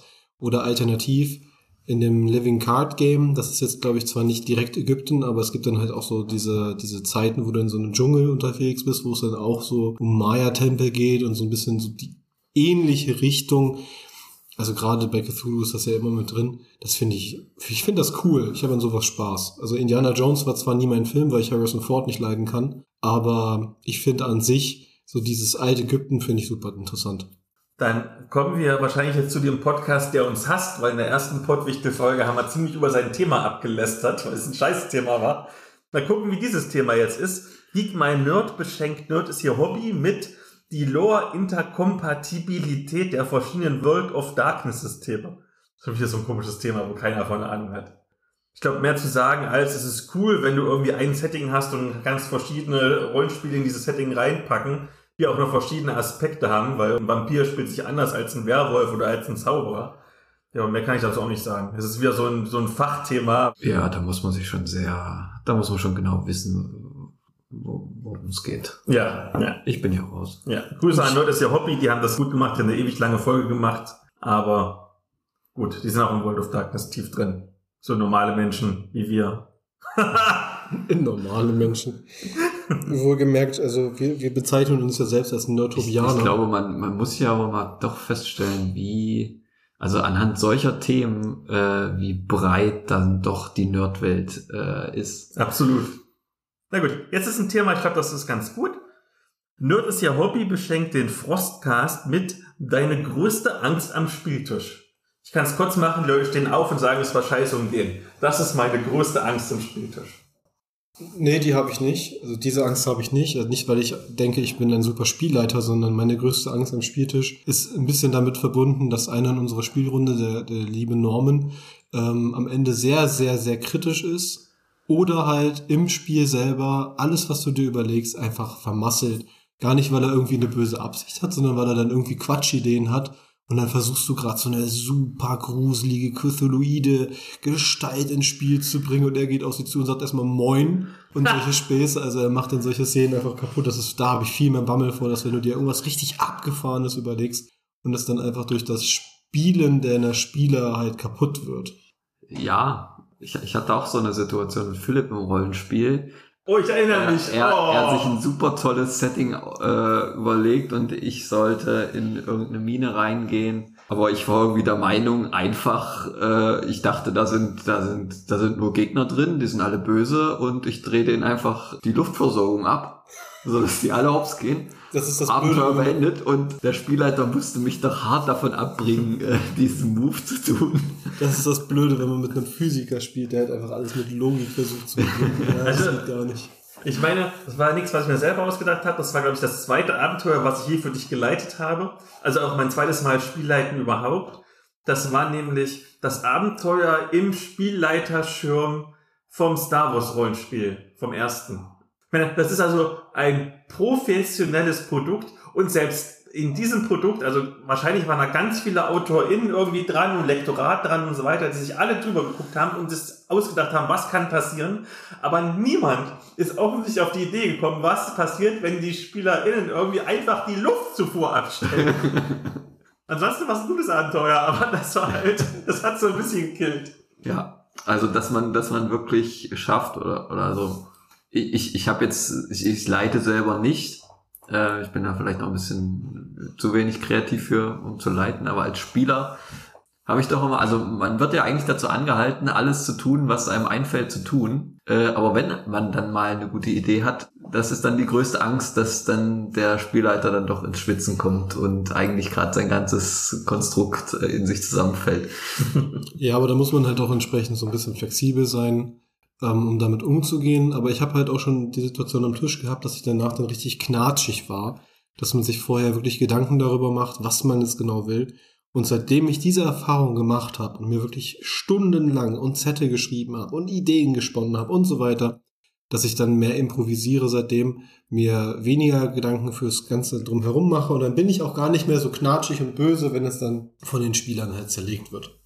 Dann möchte Frostcast wissen von ungeheuer vernünftig Spielmechaniken abseits vom Würfel. Äh, Dislike. also Stefan kann das definitiv nicht leiden. Ich bin mir jetzt nicht ganz sicher, ob das jetzt nur auf das Rollenspiel bezogen ist oder auf alle Arten von Spielen. Du kannst es frei interpretieren. Du kannst es so sehr gerne auch sagen, abseits von Rollenspielen. Oh, das ist super gut, weil das ist ja dann wieder total meine Welt. Also ich persönlich finde natürlich erstmal Karten irgendwie spannend. Also gerade Karten, auf denen man Dinge sammeln kann, wie zum Beispiel in äh, entsprechend Terraforming Mars. Aber ansonsten mag ich auch einfach Spiele, wo also Pappteile irgendwie in einer Schiene bewegt werden. Also zum Beispiel Barrage auf Englisch oder Wasserkraft auf Deutsch, wo man zum Beispiel so ein Drehrad hat, wo man Objekte reinigt und die sich so dann zyklisch halt weiterdrehen, je nachdem, was man da macht, um wieder Ressourcen zu generieren. Sowas finde ich total abgefahren. Was ich auch gut finde, das ist dieses typische Standard Worker Placement System. Du stellst einfach nur Worker auf irgendwas drauf, erzeugst damit eine Fähigkeit, die du nutzen kannst aber ansonsten so, so Mechaniken, die halt irgendwie wirklich was Mechanisches mitbringen, das holt mich unglaublich ab. Ja, also ich meine, wir würden nicht hier sitzen, wenn, wenn bei mir das nicht so wäre, dass meine Würfelskills scheinbar äh, doch sehr weit äh, fortgeschritten sind. Aber auch ich spiele gerne Mechaniken, die jetzt weniger vom, vom Würfelglück abhängen wie zum Beispiel Terraforming Mars, wo man dann doch auch planen muss und, und, und wirtschaftlich oder, oder Great Western Trail, ähm, wo, wo man nicht darauf angewiesen ist, aber natürlich auch gerne mal so ein schönes, ich schmeiß den Würfel und mach dich platt, wie bei Eclipse. Was mir so im Rollenspielbereich einfällt, ich glaube, das ist die populärste Mechanik ohne Würfel, die ich kenne, ist ähm, zum Beispiel bei Dread oder bei Starcross du hast so einen Jenga-Turm, also wo diese Holzklötzchen sind und musst dann immer die Klötzchen, wenn du dran bist und Probe machst, die Klötzchen rausziehen. Und erst wenn der Turm umfällt, dann hast du halt die Probe nicht geschafft und bist vermutlich tot oder so. Dann muss halt geschickt zu sein. Ne? Bei Würfeln muss einfach nur würfeln können oder halt zumindest du musst in der Lage sein, Würfel zu bewegen und zu rollen. Äh, und da brauchst du geschickt und ich wahrscheinlich schmeiß ich den schon beim zweiten Versuch um oder so. Ich wäre also, glaube ich, nicht der ideale Spieler für sowas ich gucke manchmal so in so Entwicklerforen und, und so Indie-Game-Foren und so, was die sich so ausdenken. Manchmal habe ich das Gefühl, die EntwicklerInnen versuchen irgendwie, hm, unser Setting ist 0815, wir wollen es aber irgendwie abheben, lass uns doch eine super crazy Sache ausdenken, wo teilweise auch halt Brettspielmechaniken übernommen werden fürs Rollenspiel. Also zum Beispiel dieses, du hast einen Beutel und greifst in den Beutel rein und ziehst entsprechende Nummer anstatt zu würfeln.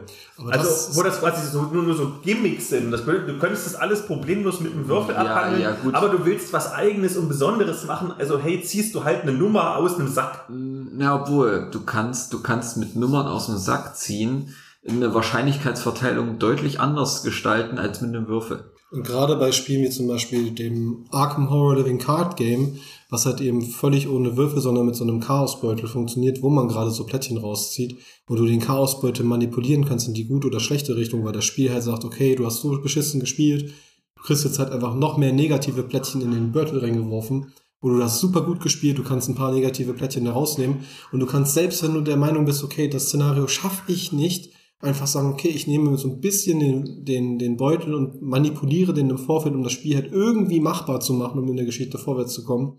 Das finde ich schon ganz cool. Eine andere Sache, die jetzt nichts weg von Würfeln ist, ist aber Custom Dice, die beispielsweise bei dem Star Wars Rollenspiel ja auch besondere Symbole drauf aufweisen. Ich bin leider aktuell auf der Suche nach Würfeln von dem, Szenar von dem Set, weil ich würde es gerne mal irgendwann mal spielen. Gibt es aktuell irgendwie nirgendwo mehr zu kaufen. Aber zum Beispiel bei Imperial Assault hast du auch ähnliche Custom-Dice-Systeme. Und das ist dann wiederum schon cool, dass die Würfel einander irgendwie auch ähm, manipulieren, so dass du zum Beispiel würfelst und dann hast du irgendwie Reichweite, die plötzlich dann nicht mehr passt, die durch den Würfel aber festgelegt wird und nicht nur stumpf durch irgendeine Waffe. Also sowas, das ist schon wieder ein bisschen im Würfeln, aber anders als Würfeln. Wobei, glaube ich, dass ein bisschen die, ich weiß nicht, ob die Zugangshürde erhöht das falsche, der falsche Begriff ist, vielleicht nicht Zugangshürde, aber ich glaube, die Akzeptanz der potenziell Spielenden so ein bisschen, ein bisschen absenkt. Weil ähm, zum Beispiel als mein Rollenspiel publiziert werden sollte, da haben eigentlich war das nicht mal geplant als als Spiel mit ganz normalen W6, wie es jetzt ist, ähm, was ja für eine Einsteiger-Innenprodukt irgendwie sehr sinnvoll ist, die Würfel zu nehmen, die du zu Hause hast sondern sollte eigentlich auf einer ganz simplen Kartenmechanik, die so ein bisschen am Poker erinnert, basieren. Und der Verlag war auch ganz angetan davon. Aber wenn du dann halt mal so, so rumgefragt hast, die Zielgruppe, also Zielgruppe sind ja vom Herbstladen-Rollenspiel Neulinge, die die Bücher lesen und sagen, geil, ich will als Merchandise-Produkt dazu das Rollenspiel haben. Und wenn dann gefragt hast, hm, möchtest du lieber, du hast zu Hause einen W6-Würfel mit einem W6 spielen oder willst du erst noch ein super fancy Kartenspiel dazu kaufen, wo du aber dir die Regeln auch nochmal dazu erstmal auswendig lernen musst, dann hat halt bei der Zielgruppe der W6 gewonnen und ich glaube, das war die richtige Entscheidung tatsächlich. Ja, das, also das ist, das kann ich, kann ich gut nachvollziehen. Ich denke, dass äh, so erweiterte Konzepte, die vom Würfel weggehen, sind dann eher auch so für High-Level oder für erfahrene Spieler. Wobei, das würde ich gar nicht mal sagen, weil gerade auch solche Mechaniken können halt eben entsprechend Leute darauf aufmerksam machen und das auch für sie interessant gestalten, dass es halt eben nicht nur der, der Standardwürfel ist. Und das, glaube ich, kann man auch da mit solchen einfacheren Mechaniken, die halt nicht so frustrierend sein können, wenn man halt ständig nur die Eins würfelt, äh, sondern halt auch ein bisschen mit Logik rangeht, dass es auch Interesse wecken kann. Also ich glaube, das ist ein Für und Wider und es ist auch einfach eine Frage, was man für ein Typ ist. Also gerade unser guter Freund Norman, der ja Mathematiker ist, der sich also mit dem Gesetz der großen Zahlen auskennt und grundsätzlich einfach nur beschissen würfelt, dann gegenüber von Stefan sitzt, der sieht, dass Stefan eigentlich immer nur pervers gut würfelt, das ist dann schon eher eine deprimierende Situation. Dann ungeheuer vernünftig beschenkt den Hochleveln-Podcast mit Pen and Paper und AI. Heute Bilder, morgen Spielleitung. Da gibt es ja schon Entwicklungen in die Richtung. Also ich meine, computergenerierte Spielleitung. Ich habe zum Beispiel ein paar Mal AI Dungeon ausprobiert. Das ist auch eins von diesen Programmen. Da gab es noch dieses ganz neue jetzt nicht, was irgendwie alle hypen irgendwie. Diese Chat-KI. Äh, und selbst das hat zumindest für, für Solo-Spiele gut funktioniert. Wo es ja ein halbwegs okayes random Abenteuer gebastelt hat. Also ich glaube, weiß ich nicht, wenn du noch drei Jahre machst und vielleicht noch, dass die Sprache zu Texterkennung gut funktioniert. Das funktioniert mittlerweile schon ziemlich gut. Also Und- hier das Chat-GPT, das ist Wahnsinn, was das schon ausspuckt. Und dann vielleicht auch merken kann, was du gerade gemacht hast irgendwie und verwaltet vielleicht automatisch tatsächlich sogar noch deinen Charakterbogen, dass du es halt auch weißt, du bist kurz vorm Tod oder hey, der Drache, der gerade bekämpft wird, der hat jetzt noch drei Lebenspunkte übrig.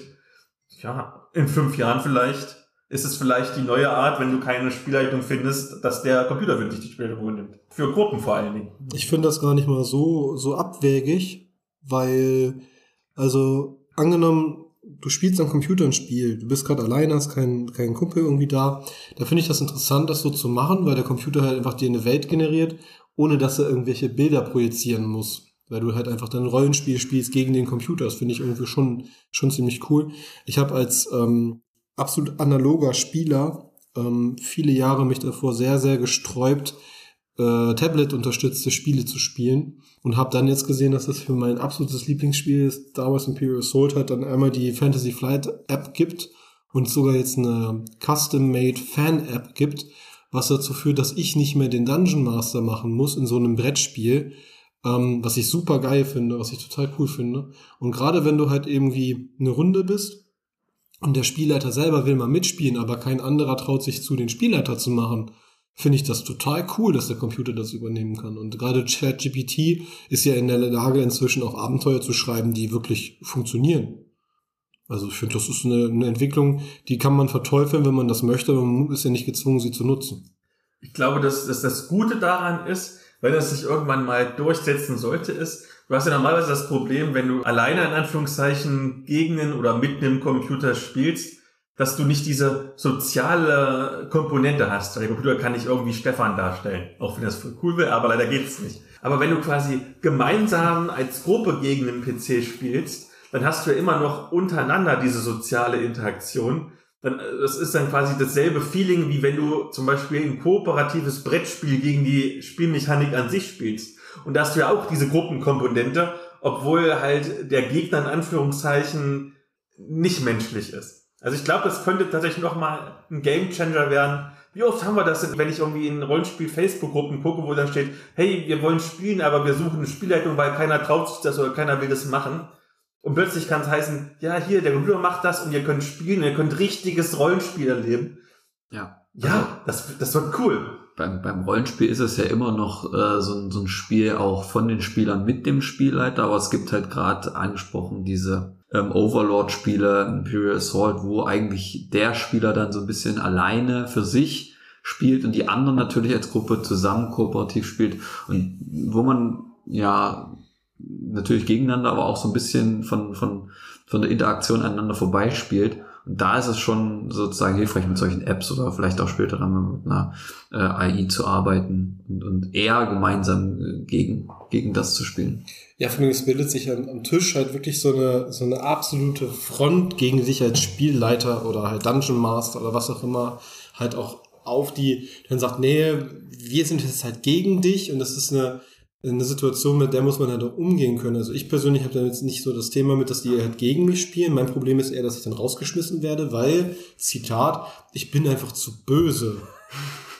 Also meine Spieler, äh, meine Spieler sagen immer, du spielst das Böse einfach zu gut, Sven. Du bist scheinbar das Böse. Also gerade wenn ich das Imperium spielen darf und ich verkörpere mich in Star Wars Universen gerade eher mit dem Imperium als mit den Rebellen dann, dann, ja, dann ist das immer so ein bisschen unbefriedigend. Ja, und dann spielt man mit Sven einmal als Rebellen äh, gegen die App und er ist einfach ein furchtbar schlechter Rebell. das stimmt. Das ist, das ist wie Stefan, der ja auch das Böse verkörpert, weil immer wenn wir Tabletop oder so spielen, ist er immer Deutschland und ich bin immer die Alliierten und krieg immer die Klatsche. Hochleveln-Podcast beschenkt die Trinordität mit Stephen King. Ich kenne den Namen, ich weiß, es ist ein Autor, das war es mir. Weiß ich nicht von Stephen Ich King. bin auch raus. Es gibt ganz viele bekannte es, Werke, aber ich bin raus. Es ist von Stephen King, das mit dem Klauen. Und äh, wir, wir müssten uns jetzt alle ja am Tisch schämen, weil wir das nicht besser wissen. Ich mag keinen Horror, deswegen. Also es ist bekannt, dass ich keinen Horror mag. Also hier, das ist halt dieser Horror-Clown. Das Einzige, was ich mitkriege von Stephen King, ist, wenn er irgendwie Elon Musk auf Twitter trollt, was lustig ist, aber ansonsten weiß ich auch nichts über Stephen King. Ich glaube, ich kenne, ich habe nicht einen einzigen Bei, Stephen, Stephen King. Hawking bin ich mehr drin, aber. Nee, stimmt. Ich habe einen einzigen Stephen King Film gesehen und der war nicht gut, nämlich der dunkle Turm. Aber der war da nicht gut. Na gut, jetzt kommt ein super schwieriges Thema, weil wir hier natürlich die beste Zielgruppe sind. Die Trinität beschenkt Sandkastenspiele mit Sexismus im Rollenspiel. Drei mittelalte weiße Cis-Dudes versuchen darüber zu reden. Aber okay. Ich glaube, man kann es ganz kurz fassen erstmal. Ja, natürlich gibt's das. Wir wachsen in einer Gesellschaft auf, die sexistisch ist. Entsprechend verinnerlichen wir sowas. Das ist wie mit Rassismus, das mal verinnerlichen, weil wir damit aufwachsen und reproduzieren das, ob es bewusst ist oder unbewusst. Also im Prinzip, ja, das gibt es und wir sind alle selber schuld und unsere Erziehung ist schuld und die Umgebung ist schuld und die Gesellschaft ist schuld. Ich glaube, das spielt halt aber auch einfach mit rein, dass man, ähm, wenn Charaktere konstruiert werden in Rollenspielbüchern und ich finde gerade bei dem Pathfinder, wo es mir das gestern aufgefallen, als ich nochmal reingeschaut habe, also Pathfinder mit Savage Worlds Regeln, grundsätzlich werden die Gestalten, die dort präsentiert werden. In den ersten Seiten sieht man bei der Charaktererstellung Männer und Frauen egal welcher Rasse dargestellt oder welchen Geschlechts auch immer, meistens als groß, schlank, muskulös und gerade bei den Frauen halt eher dann als vollbusig. Und ich finde, das ist halt egal in welche Richtung sexistisch, ob jetzt das männlich oder weiblicher Sexismus, es ist eher so dieses reduzieren auf nur Äußerlichkeiten. Und ich finde es viel spannender, wenn dann auch mal äh, korpulente Männer in Rüstung gesteckt werden, die vielleicht wirklich vor sich hinschwabbelnd über das äh, Schlachtfeld laufen und dann mit der großen Axt trotzdem schwingen durch die Gegend eiern können. Was ich interessanter fände. Also ich glaube, insbesondere Vollbusigkeit, was man ja auch in Mangas und so weiter halt ganz massiv drin hat, ist so ein Thema, was im Sexismus viel, viel Platz findet und Frauen, die zwar dann halt auch Heldinnen sein können, aber eigentlich nur auf ihre Äußerlichkeiten reduziert werden in solchen Büchern. Und das finde ich irgendwie ziemlich problematisch. Ja, das ist halt auch, äh, wie du sagst, äh, gehe ich voll konform mit. Ja. Das wird halt immer so auch Charaktererstellung Mm, Das wird alles äh, auch gerade in dieser Richtung, äh, in so Richtung Sexismus extremalisiert. Also ja, du willst halt dann den Helden spielen äh, mit mit ganz tollen, äh, alles ganz ganz super toll durchtrainiert und und äh, stark und hast du nicht gesehen. Da, da fand ich es jetzt auch ganz interessant. Ich habe ich habe gestern auch noch mal in das in das äh, Buch reingeguckt dass es hier in dem, in dem Regelsystem von, von Savage Worlds äh, Pathfinder auch diese Handicaps gibt, wo du halt auch mitstarten musst, sollst, ähm, sozusagen auch, auch negative Aspekte ähm, von deinem Charakter mit einzubeziehen und diese quasi zu einem einzigartigen Charakter überhaupt äh, darzustellen. Und das ist ja der allgemeine Anspruch von Savage Worlds, dass du halt eben, oder von Rollenspielen halt auch oft, dass du halt nicht nur, weil du ein cooler Dude bist, halt spielst, sondern weil du deine, deine Macken und deine ähm, Ticks und sowas ausspielst. Das macht den Charakter erst spannend und interessant. Das finde ich bei Savage Worlds war schon gelungen und gut, aber dennoch finde ich halt einfach die, die visuelle Repräsentation von, von Körperlichkeit in Rollenspiel problematisch. Ja, sicher. Also gut, ich meine, am Ende ist es schon jedem selber überlassen, ne? wenn man, wenn man mit, mit seinem Papier und Stift am Tisch sitzt, passiert halt vieles im Kopf. Ja, und gut, ich sag mal so, diese, diese Abbildungen, die dann in, in Regelbüchern oder, oder in, in Storybüchern dann dazugegeben werden, das ist halt irgendwo so eine Art von Kunst. Da kann man sich drüber streiten, ob das jetzt äh, zu einseitig, zu überspitzt ist. Und ja, da würde ich mit eurer Meinung völlig konform gehen. Ich meine, es wird ja mit Klischees gearbeitet, das ist ja normal. Und auch, keine Ahnung, wenn jetzt ähm, wir jetzt spielen würden und du als Spielleitung würdest sagen, irgendwie, es kommt jetzt die, die, die, die Schankkellnerin auf euch zu, dann würde ich auch irgendwie als erstes, weil das das Klischee für mich im Kopf ist, irgendwie denken, so an die typisch bayerische Biermastträgerin, irgendwie mit etwas größerer Oberweite und den riesengroßen Humpen davor, äh, anstatt, weiß ich nicht, die non-binäre 1,50 Meter Person, die ein kleines Kölsch mitbringt. Ich meine, du bist es irgendwie gewohnt, weil irgendwie die Klischees dir bekannt sind. Du siehst im Fernsehen oder so oder siehst in der realen Welt und denkst dir das. Also ja, natürlich. Ja, Klischees sind Klischees, weil sie auch nicht, weil sie selten sind, sondern weil sie tatsächlich äh, hinlänglich oft zutreffen äh, auf bestimmte Sachen. Ne?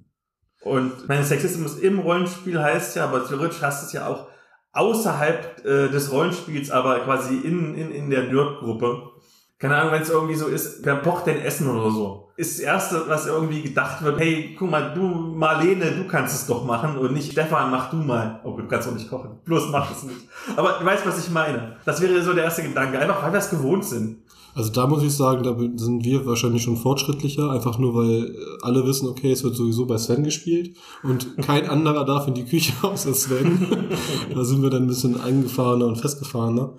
Äh, Also ich koche immer für die Runde meistens, außer jetzt, ähm, wenn, wenn Stefans Freundin mal für uns kocht, das ist natürlich immer sehr löblich, dass man nicht ich den, den Kochlöffel schwingen muss. Ja, also im Prinzip, und wie überwindet man sowas? Ich glaube, immer reflektieren. Ist das, was ich mir gerade vorstelle, ist das, was ich gerade lese, ist das, was ich gerade sage, wirklich, wirklich richtig? Manchmal muss man schon hinterfragen, oder wie bezeichne ich irgendwelche Sachen oder so? Ist es vielleicht eine gute Bezeichnung, die verletzungsfrei ist, oder habe ich gerade eine verletzende Bezeichnung für irgendjemanden, für irgendwas? Also es fängt damit an, dass man sich selber hinterfragt, in meinen kleinen Schritten, um die Gesellschaft besser zu machen und wenn die Gesellschaft sich ändert, ändern wir uns automatisch auch. Vielleicht. Mal gucken. Hoffentlich. Hoffentlich, ja, natürlich. Ja, aber ich würde es vielleicht mal einfach so, ich fände es schön, wenn Verlage halt genau sowas mal mit ein bisschen mit einbeziehen würden, dass halt eben bei der Charaktererschaffung halt nicht immer dieses super schlanke Ding äh, prä präsentiert wird, egal ob jetzt männlich oder weiblich, völlig egal, aber immer nur super muskulös, weil ich finde, das macht halt irgendwie das Ganze schon irgendwo auch aus, dass der Verlag dir ganz klar zeigt, guck mal, ähm, wir arbeiten mit allen Körperlichkeiten und nicht nur mit äh, super schlanken Persönlichkeiten. Also wenn ich überlege, ich war vor acht, neun Jahren, war ich super top trainiert, super schlank. Jetzt bin ich eher der, der, der etwas dickere Nerd. Fände ich jetzt auch gar nicht verkehrt, wenn man sowas einfach mal mit einbauen würde. Sandkastenspiele beschenkt Zeitiger mit Warum Remakes und Reboots toll sind. Ja, Sven, du meldest dich schon. Remakes sind großartig. Äh, sie machen nur Bauchschmerzen. Aber Remakes sind super klasse, weil beispielsweise eins haben wir Stefan mal geschenkt. Ähm, bei uns war es früher Tradition, dass wir neue Spieler immer mit dem, oder verzeih, SpielerInnen immer mit dem Spiel Eclipse begrüßt haben. Eclipse als hochkomplexes Weltraum 4X-Game. Und das war ein Spiel, was so viele kaputte Macken hatte, was so broken war. Allein du hast ein Papier vor dir, vor dir ausliegen und musstest gefühlt 30 kleine Cubes auf dieses Papier legen, die grundsätzlich, wenn einer am Tisch geguckt hat, alle bei allen Spielern verrutscht sind und das Spiel einfach broken war und du musstest dir irgendwelche ähm, Plexiglasplatten kaufen, die du dann draufgelegt hast. Es ist ein, ein sortiertechnischer Aufwand, es ist ein absolutes Chaos mit haufenweise Plättchen und der Remake hat einfach nur durch ein verdammt gutes Inlay das Spiel einfach schon vorwärts gebracht und dass jedes Volk, was gespielt werden kann, sein eigenes Inlay mitbringt, wo dann auch die, die Cubes halt vernünftig platziert werden können und so. Das ist für mich so das Beispiel für einen guten, guten Remake in der Brettspielszene, was wirklich das, das Spielerlebnis einfach um, um Welten nach vorne katapultiert.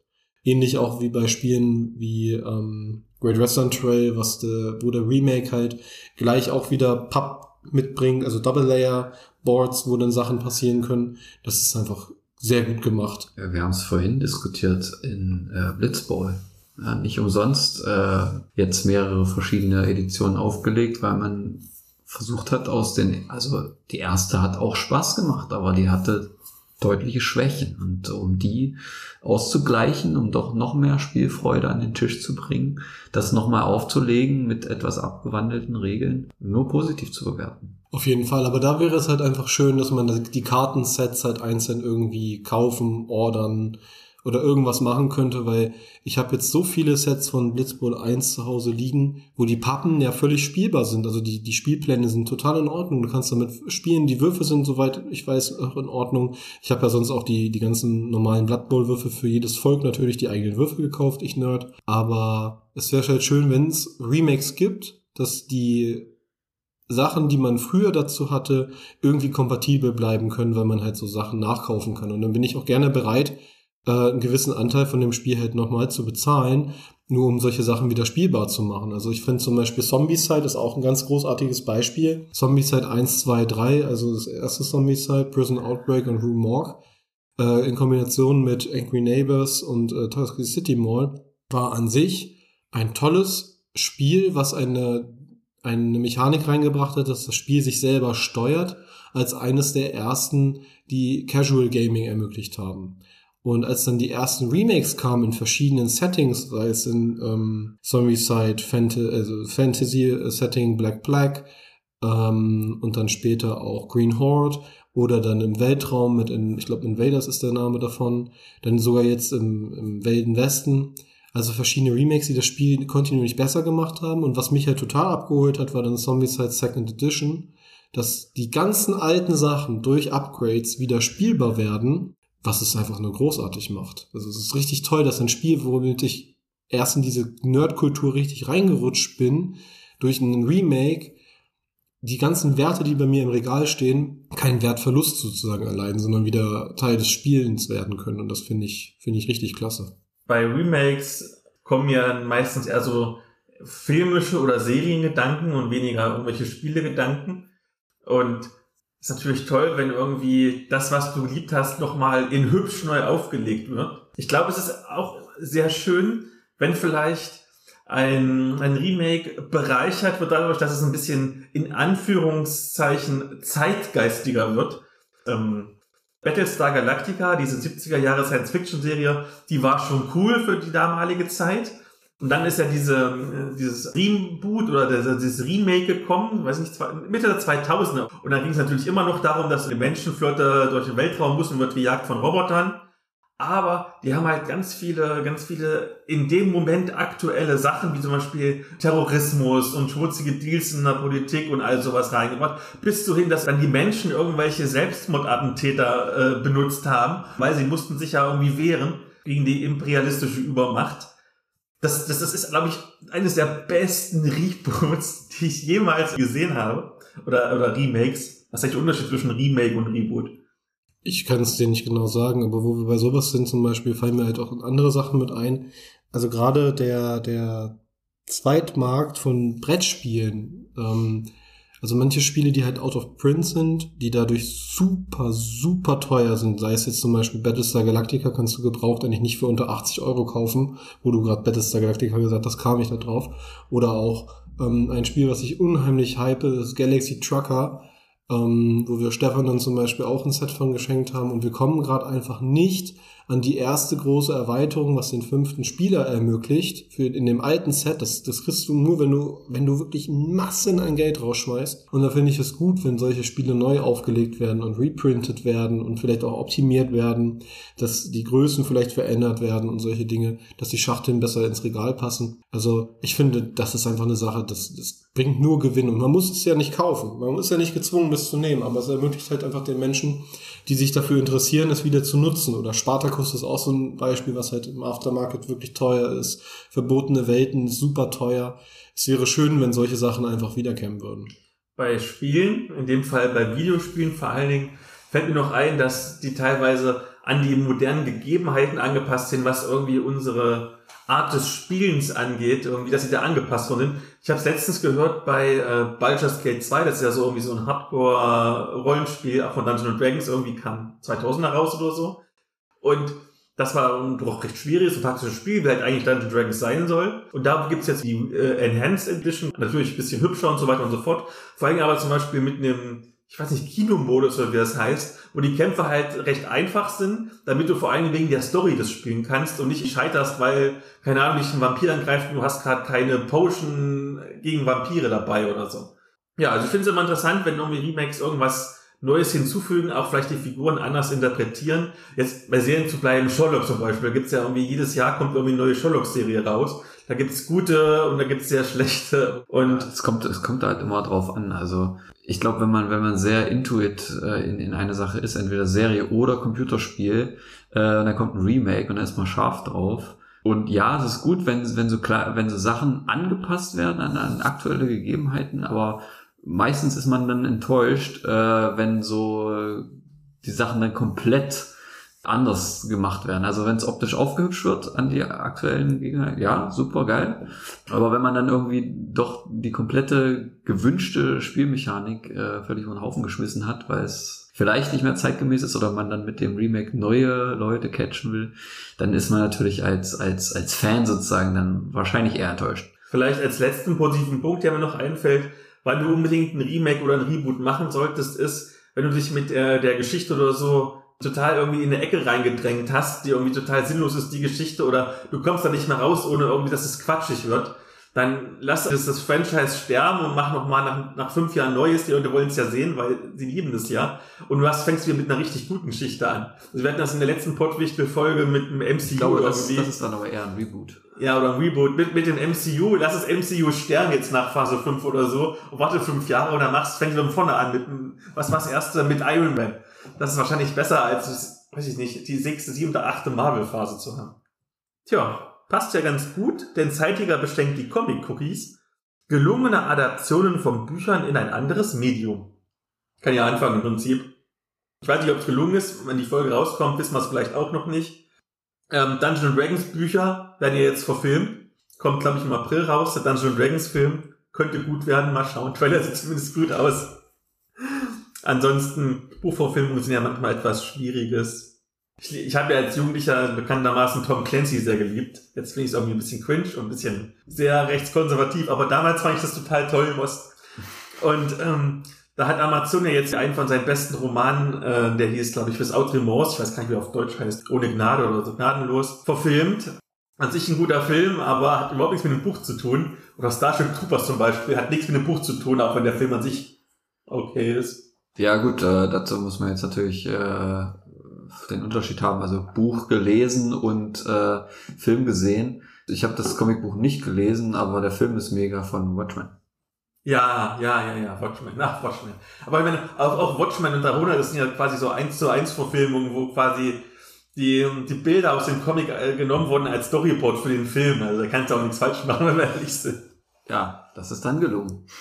Andere Übertragungen, die mir jetzt halt einfallen, sind halt eben Sachen, die halt aus äh, Büchern in Filme und Filme in Spiele. Oder halt eben dann auch in Brettspiele, was ich zum Beispiel total gut gelungen fand damals, als ich jünger war, war das allererste Harry Potter Computerspiel. Das habe ich rauf und runter gesuchtet. Das habe ich einfach nur geliebt, weil das einfach nur cool war. Es war, die Story war gut gemacht, das war knifflig, das war nicht einfach und du hattest echt Bock, das immer und immer wieder zu spielen. Und ansonsten muss ich halt sagen, in meinem Hobby, welches ja in erster Linie Tabletop und Brettspiele sind, da gibt's natürlich viele Adaptionen. Also sei es Tabletop, sind dann Sachen wie Star Wars Legion, wo dann Star Wars plötzlich ein Tabletop wird, was einfach großartig gemacht ist. Das ist ein super geiles System. Oder halt entsprechend alle möglichen Spiele wie entsprechend Star Wars Imperial Assault, Star Wars Rebellion. Gut, man merkt, ich bin ein riesengroßer Star Wars Nerd. Aber solche Adaptionen finde ich einfach gut, wenn sie spieltechnisch interessante Mechaniken haben.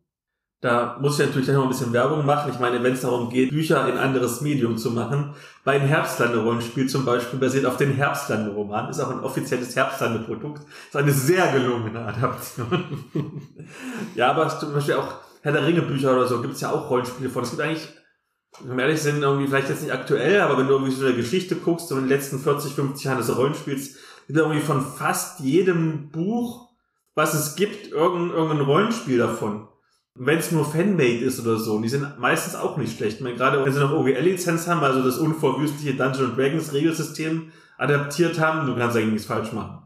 Ja, Herr der Ringe ist natürlich eigentlich das Beispiel für eine gelungene Buchadaption als Film. Es ist zwar jetzt äh, in unserem Setting hier fast schon Mainstream, aber mein Gott, es sind wahnsinnig gute Filme. Was ich zum Beispiel auch noch nennen möchte in der Reihenfolge, das ist das ähm, Marvel Living Card Game von Asmodee, was halt auch einfach so ähnlich wie Arkham Horror und Co. dieses Prinzip hat, kauf eine Box, kauf haufenweise Charaktere, kauf Szenarien, ähm, was sehr, sehr gut gelungen ist, was einfach ein interessantes kooperatives Kartenspiel ist. Und ich muss sagen, ich kenne sonst kein gutes Marvel-Karten- oder Brettspiel außer das. Dann sind wir ja bei Marvel schon. Das passt sehr gut, denn Comic Cookies beschenkt Not-Life-Balance mit. Welches sind deine Lieblingscomics und warum? Ich bin raus. Ich lese keine Comics. Da bin ich jetzt, ich oute mich als ein Nerd, der keine Comics liest. Ich habe davon keine Ahnung. Habe ich hier stehen. Danke Philipp, dass du mir das ge gebracht und geschenkt hast. I hate Fairyland. Ja, das ist so typisch Stefan-Humor, wirklich. Das ist, ja, das ist Stefan-Humor wenn, wenn ein kleines Mädchen eigentlich ins, ins, ins Feenland kommt und äh, es ihr aber langweilig wird und sie dann völlig eskaliert und alles kurz und klein schlägt, das ist einfach ein großartiger Comic. Ich habe es ja schon mal gesagt, als ich im Splitter-Podcast zu Gast war. Ähm, Watchmen natürlich, weil es war der erste Comic, den ich je gelesen habe, der für Erwachsene quasi war. Das fand ich ganz toll. Äh, Blankets finde ich ganz toll, wo ich mich sehr mit identifizieren kann, weil irgendwie auch christliches Kind, erste Liebe und so kam super toll. Und Jimmy Corrigan, der klügste Junge der Welt, aufwachsen ohne Vater oder langsam irgendwie an Vater rantasten, hatte ich auch biografisch. Ja, und vor allem gerade Jimmy Corrigan ist in einer super geilen Edition, wo du noch Bastelbögen drin hast und so, die ich nie benutzt habe. Aber du könntest dir ruhig irgendwas rausreißen und, und basteln aus den Dingern, weil da Vorlagen drin sind. Das ist schon echt witzig gemacht. Okay. Was haben wir denn Schönes jetzt?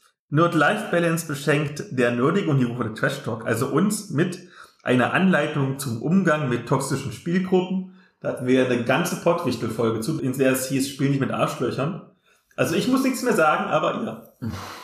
Ja, ich glaube, das, das trifft dann eher auch so ein bisschen natürlich den Spieler und auch den Spielleiter. So toxische Spielgruppen habe ich jetzt in dem Maße noch nicht kennengelernt, weil ich noch nicht so viel außerhalb meiner eigenen Nerdtopia-Bubble Spiel geleitet habe.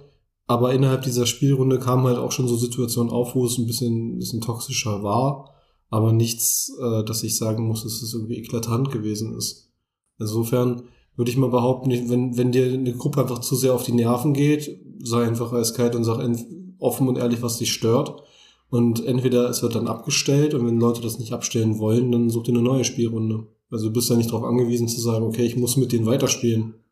Ja, also toxische Spielrunde. Also klar, jeder hat irgendwie seinen eigenen Spielstil. Soll ja auch so sein. Jeder hat seinen Charakter mit, mit den reingebauten Fähigkeiten, sei es, dass es dem, dem alter Ego entspricht oder völlig was anderes Abgefahrenes ist.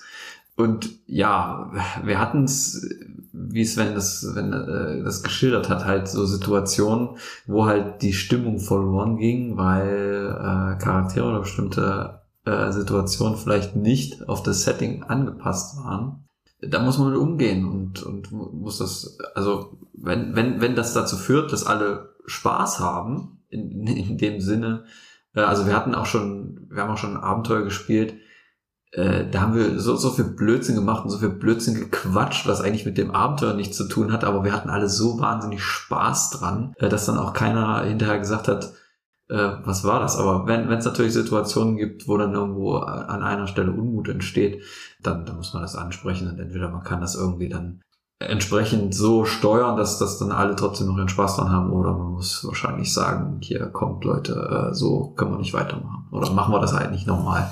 Deswegen haben wir bei uns auch die Regel, es gibt eine ganz klare Feedbackrunde. Nach jeder, wirklich nach jeder Sitzung, wenn wir Rollenspiel gespielt haben, gab es immer Feedbackrunden, wo man einfach drüber gesprochen hat. Zum einen natürlich Feedback von Spielern an Spielleiter, aber auch Spielleiter-Feedback an Spieler, aber auch einfach das offene Gespräch gesucht. Was hat mich jetzt auch in der Interaktion zwischen den Spielern irgendwie gestört? Oder was hat mir vielleicht auch Spaß genommen? Oder was hat mir irgendwie so ein bisschen die Richtung vermiest? Ich glaube, der offene Umgang ist einfach wichtig. Und wenn du eine toxische Spielrunde hast, gibt es für dich nur zwei Möglichkeiten. Entweder du versuchst es zu ändern, Stein für Stein, und wenn du merkst, es funktioniert nicht, dann sagst du halt, entweder du änderst das Setting, vielleicht hilft das schon, wenn du das Setting änderst, dass du ein anderes Spielsystem spielst, und wenn nicht, dann muss man sich da einfach rausziehen. Ich glaube, Stefan hat es ein bisschen noch verbessert äh, mit in seiner Antwort. Deswegen vielleicht mal ein konkreteres Beispiel außerhalb von, von der Rollenspielgruppe, weil ich glaube, wir haben uns ja alle lieb irgendwie so ein bisschen. Du bist der Turnierreiter Jelver, du hast ganz komische Reiter, KollegInnen irgendwie, die dich komisch anmachen und so. Wie gehst du damit um? Ja gut, ich bin jetzt ein Typ, der wenig bis gar nichts darauf gibt, was andere sagen. Also ich habe so ein paar Leute, äh, bei denen mir das, bei denen mir das wichtig ist, wo mich das interessiert. Bei den anderen interessiert mich das nicht. Ich bin da auch eher so einer, der, ich mache da mein, meine Sache beim Reitsport gerade speziell, wenn du es ansprichst. Ja, da gibt es natürlich viel ich, ich nenne es mal Zickenkrieg. Äh, und dann gibt es, es gibt immer mal Situationen, wo man äh, sich, sich irgendwie gewollt oder ungewollt äh, sozusagen äh, bildlich gesprochen ein Bein stellt. So, dann, dann äh, kann man, ja, das ist natürlich charakterabhängig. Manche sagen dann, okay, hier tut mir leid, äh, habe ich gerade, äh, war gerade blöd. Und andere, ja, hier äh, gehen dann halt gegen oder sehen das selber nicht ein. Dann gibt's natürlich irgendwie ein bisschen Stress im Sport am Ende, wenn, du antreten willst beim Sport, dann trittst du an und dann musst du deine Leistung abrufen und dann musst du hinterher äh, sehen, sehen, wo du bleibst. Also da kannst du jetzt auch nicht, nicht so ganz nach links und rechts gucken. Das ist jetzt was anderes, als wenn du in einer, in einer, in einer Spielrunde zusammensitzt, weil da willst du dich ja auch treffen, um irgendwie zusammen äh, Spaß zu haben. Klar, also ich bin jetzt auch ein, relativ kompetitiver Spieler. Das heißt, wenn wir äh, Individualgames spielen, wo es darum geht, dass am Ende einer gewinnt, dann möchte ich das auch am liebsten sein.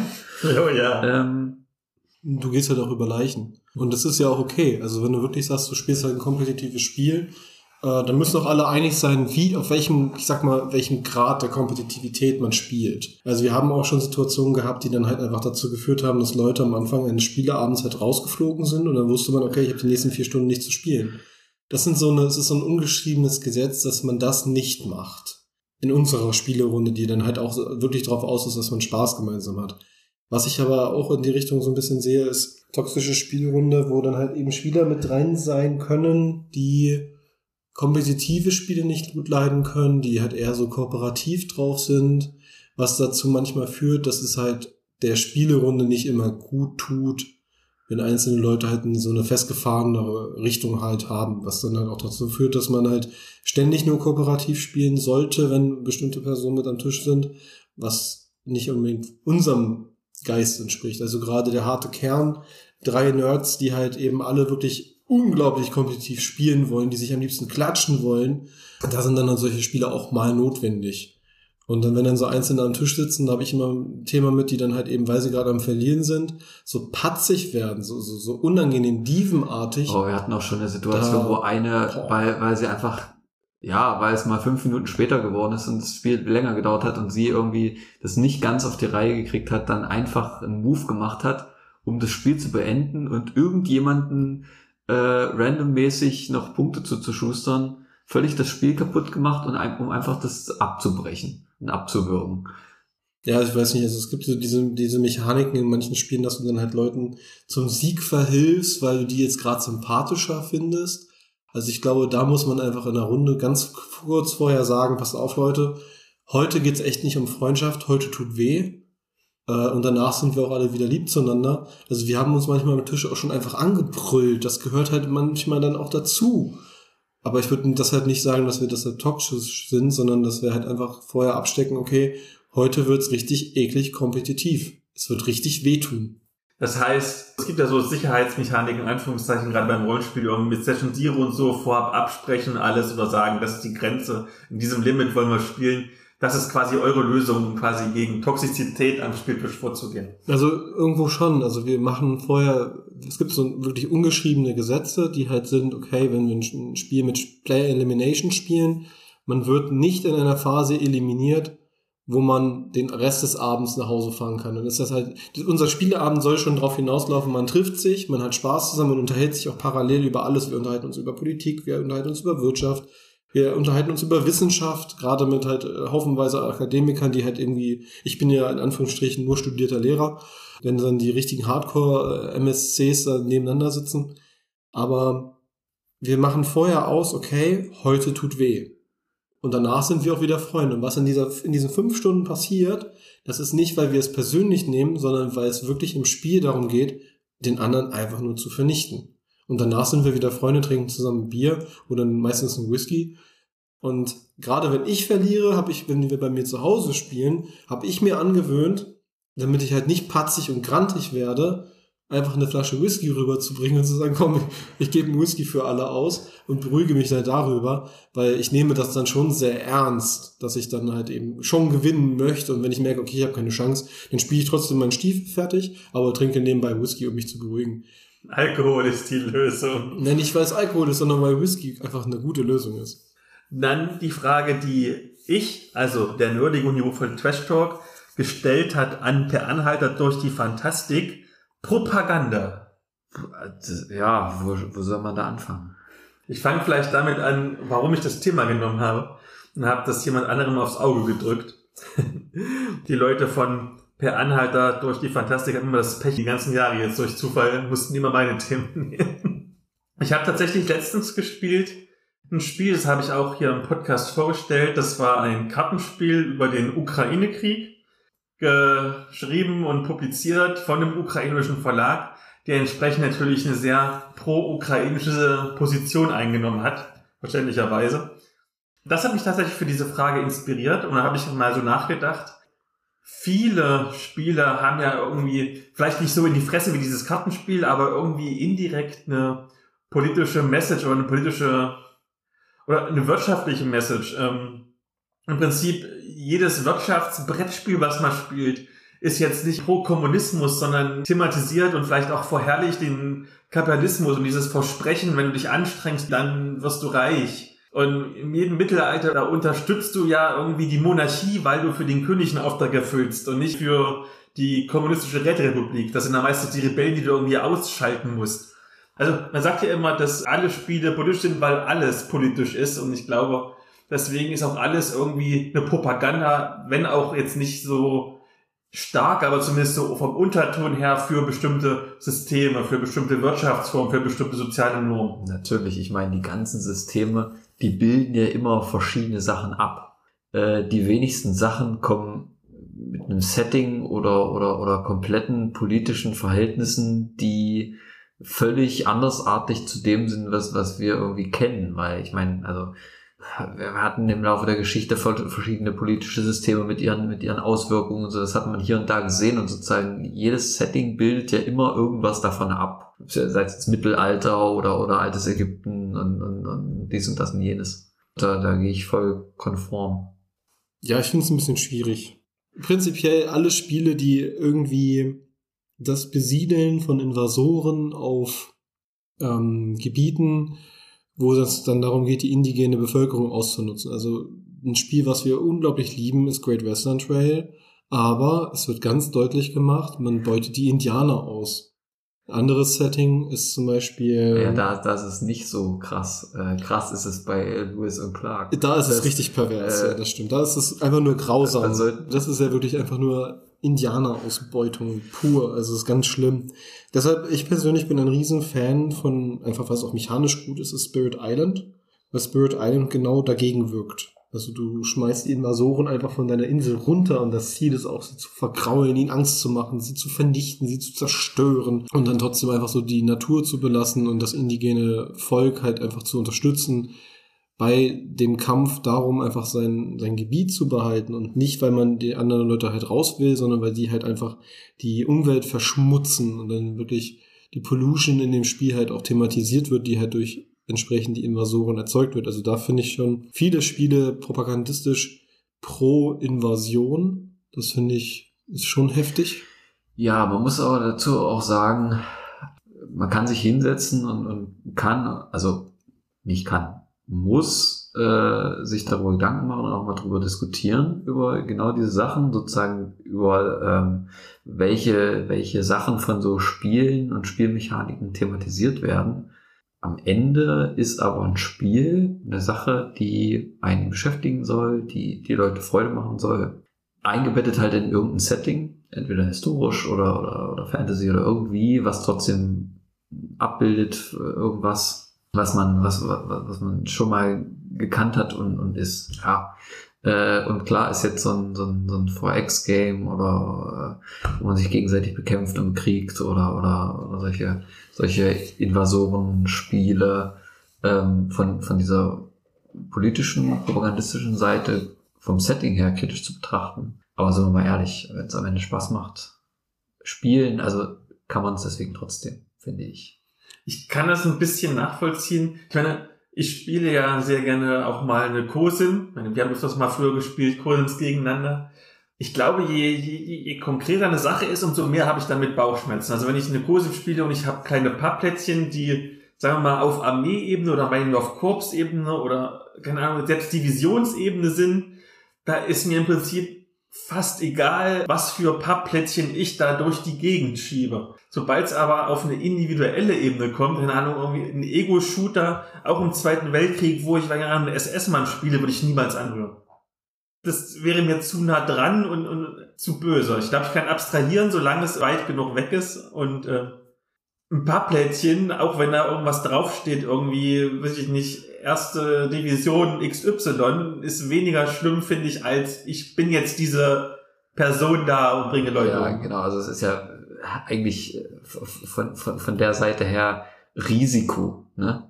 Wa- Was für ein Spiel. Ne? Du, du startest als eine Fraktion und versuchst die anderen einzunehmen, äh, die ganze Welt zu beherrschen und was weiß ich, ne? Imperialismus äh, pur.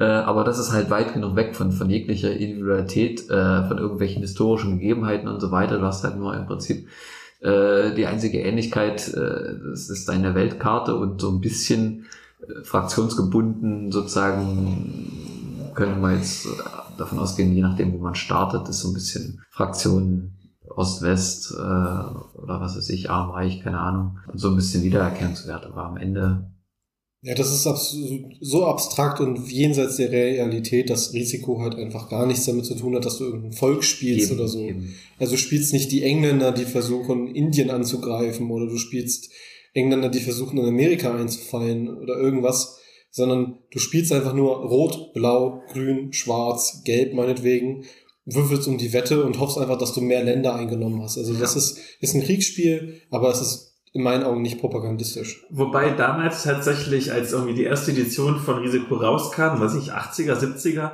da ist es wegen Kriegspropaganda indiziert worden. Also Risiko war mal ein indiziertes Brettspiel. Krass. Also dann finde ich äh, äh, Spiel des Lebens viel propagandistischer.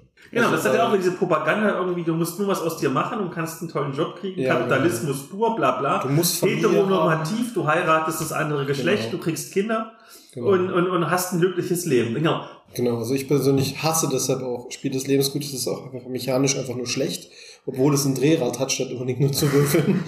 Aber ähm, solche Spiele kann ich dann aber auch nicht ausstehen. Man muss halt einfach wissen, dass jedes Spiel, was irgendein Thema hat, immer irgendeine Message mitbringt. Es muss jetzt nicht Propaganda sein, aber es bringt irgendeine Message mit und eine gewisse Weltsicht, weil alles politisch ist, selbst Schach. Monopoly. Ja, Monopoly vor allen Dingen. Kapitalistische Propaganda, schlechthin. Ja, aber ich glaube, dann, genau, dann kann man sich halt das Spielen auch vollständig kaputt machen. Aber ich glaube, gerade ähm, Invasorentum in bestimmten Brettspielen, was halt eben historischen Touch mitbringen soll, das finde ich, kann man auch gewissermaßen halt entsprechend hinterfragen, ob das so sein muss. Oder ob man eben sagt, okay, das ist halt in dem Spiel so, das spiegelt halt einen Teil der Geschichte wieder. Und das ist halt ein Thema, was man halt drum spinnt. Aber man kann halt eben dann auch mit Spielen wie Spirit Island das auf die andere Richtung wieder auflockern. Ich glaube, man muss einfach sich bewusst sein, dass es gerade ein Spiel ist, weil wir gucken ja auch Filme und sehen Dinge und sind mit den Spannungen irgendwie vertraut, Natürlich die da im Film passieren. Hast du in Filmen, Serien die gleichen Probleme. Ja, also absolut. Herr der Ringe ist ein gutes Beispiel. Warum sind die Orks jetzt grundsätzlich böse? Nur weil sie eine andere Art und Weise haben zu leben und zur Ideologie, die dahinter steckt. Und Sauron, der sagt, ich will halt alles unterwerfen. Jetzt kann man sagen, das ist ja böse, das ist nicht in Ordnung. Der, der will Völker ein, eingliedern irgendwie in Systeme. Das ist nach unserer Vorstellung halt natürlich böse und auch nicht in Ordnung. Was ja auch gut und richtig ist. Aber letztendlich aus Saurons Sicht ist es halt eben eine andere Art von Propaganda. Ne, die wollen halt hier Friede, Freude, Eierkuchen, das ist doch Mist. Ne, keine Ahnung, das kann man jetzt in alle Richtungen spinnen. Also ich denke einfach, manchmal muss man die Kirche im Dorf lassen und auf der anderen Seite muss man aber auch wissen, dass manches einfach gefährlich ist. Das passt jetzt sehr gut, der nächste, das nächste Thema. Und zwar per Anhalter durch die Fantastik beschenkt der Rollenspiel-Podcast mit. Wie geht ihr mit Triggerwarnungen und Inhaltshinweisen in euren Spielrunden oder bei Brettspielen um? Gar nicht mir egal. Du bist sehr privilegiert. Ja, also wüsste ich jetzt auch kein konkretes Beispiel. Also gar nichts. Ich habe sowas, bestimmt gibt es Sachen wie Achtung, das ist jetzt besonders verstörend oder Achtung, das sollte man halt irgendwie äh, beachten äh, bei bestimmten Sachen und vielleicht ist das oder das für bestimmte Menschen halt irgendwie eben ein Triggerpoint. Ähm, aber wie du das gerade so schön sagst, ich bin halt ein privilegierter Mensch dadurch, dass ich halt weiß bin, äh, heterosexuell, das heißt, ich falle in wenige Diskriminierungsraster, äh, Stichwort Intersektionalität. Also das liegt wahrscheinlich einfach nur daran, weil ich einfach privilegiert in der Situation bin. Also bei Brettspielen habe ich das auch noch nie irgendwie gehabt. Ich kenne auch kein einziges Brettspiel mit Triggerwarnung tatsächlich.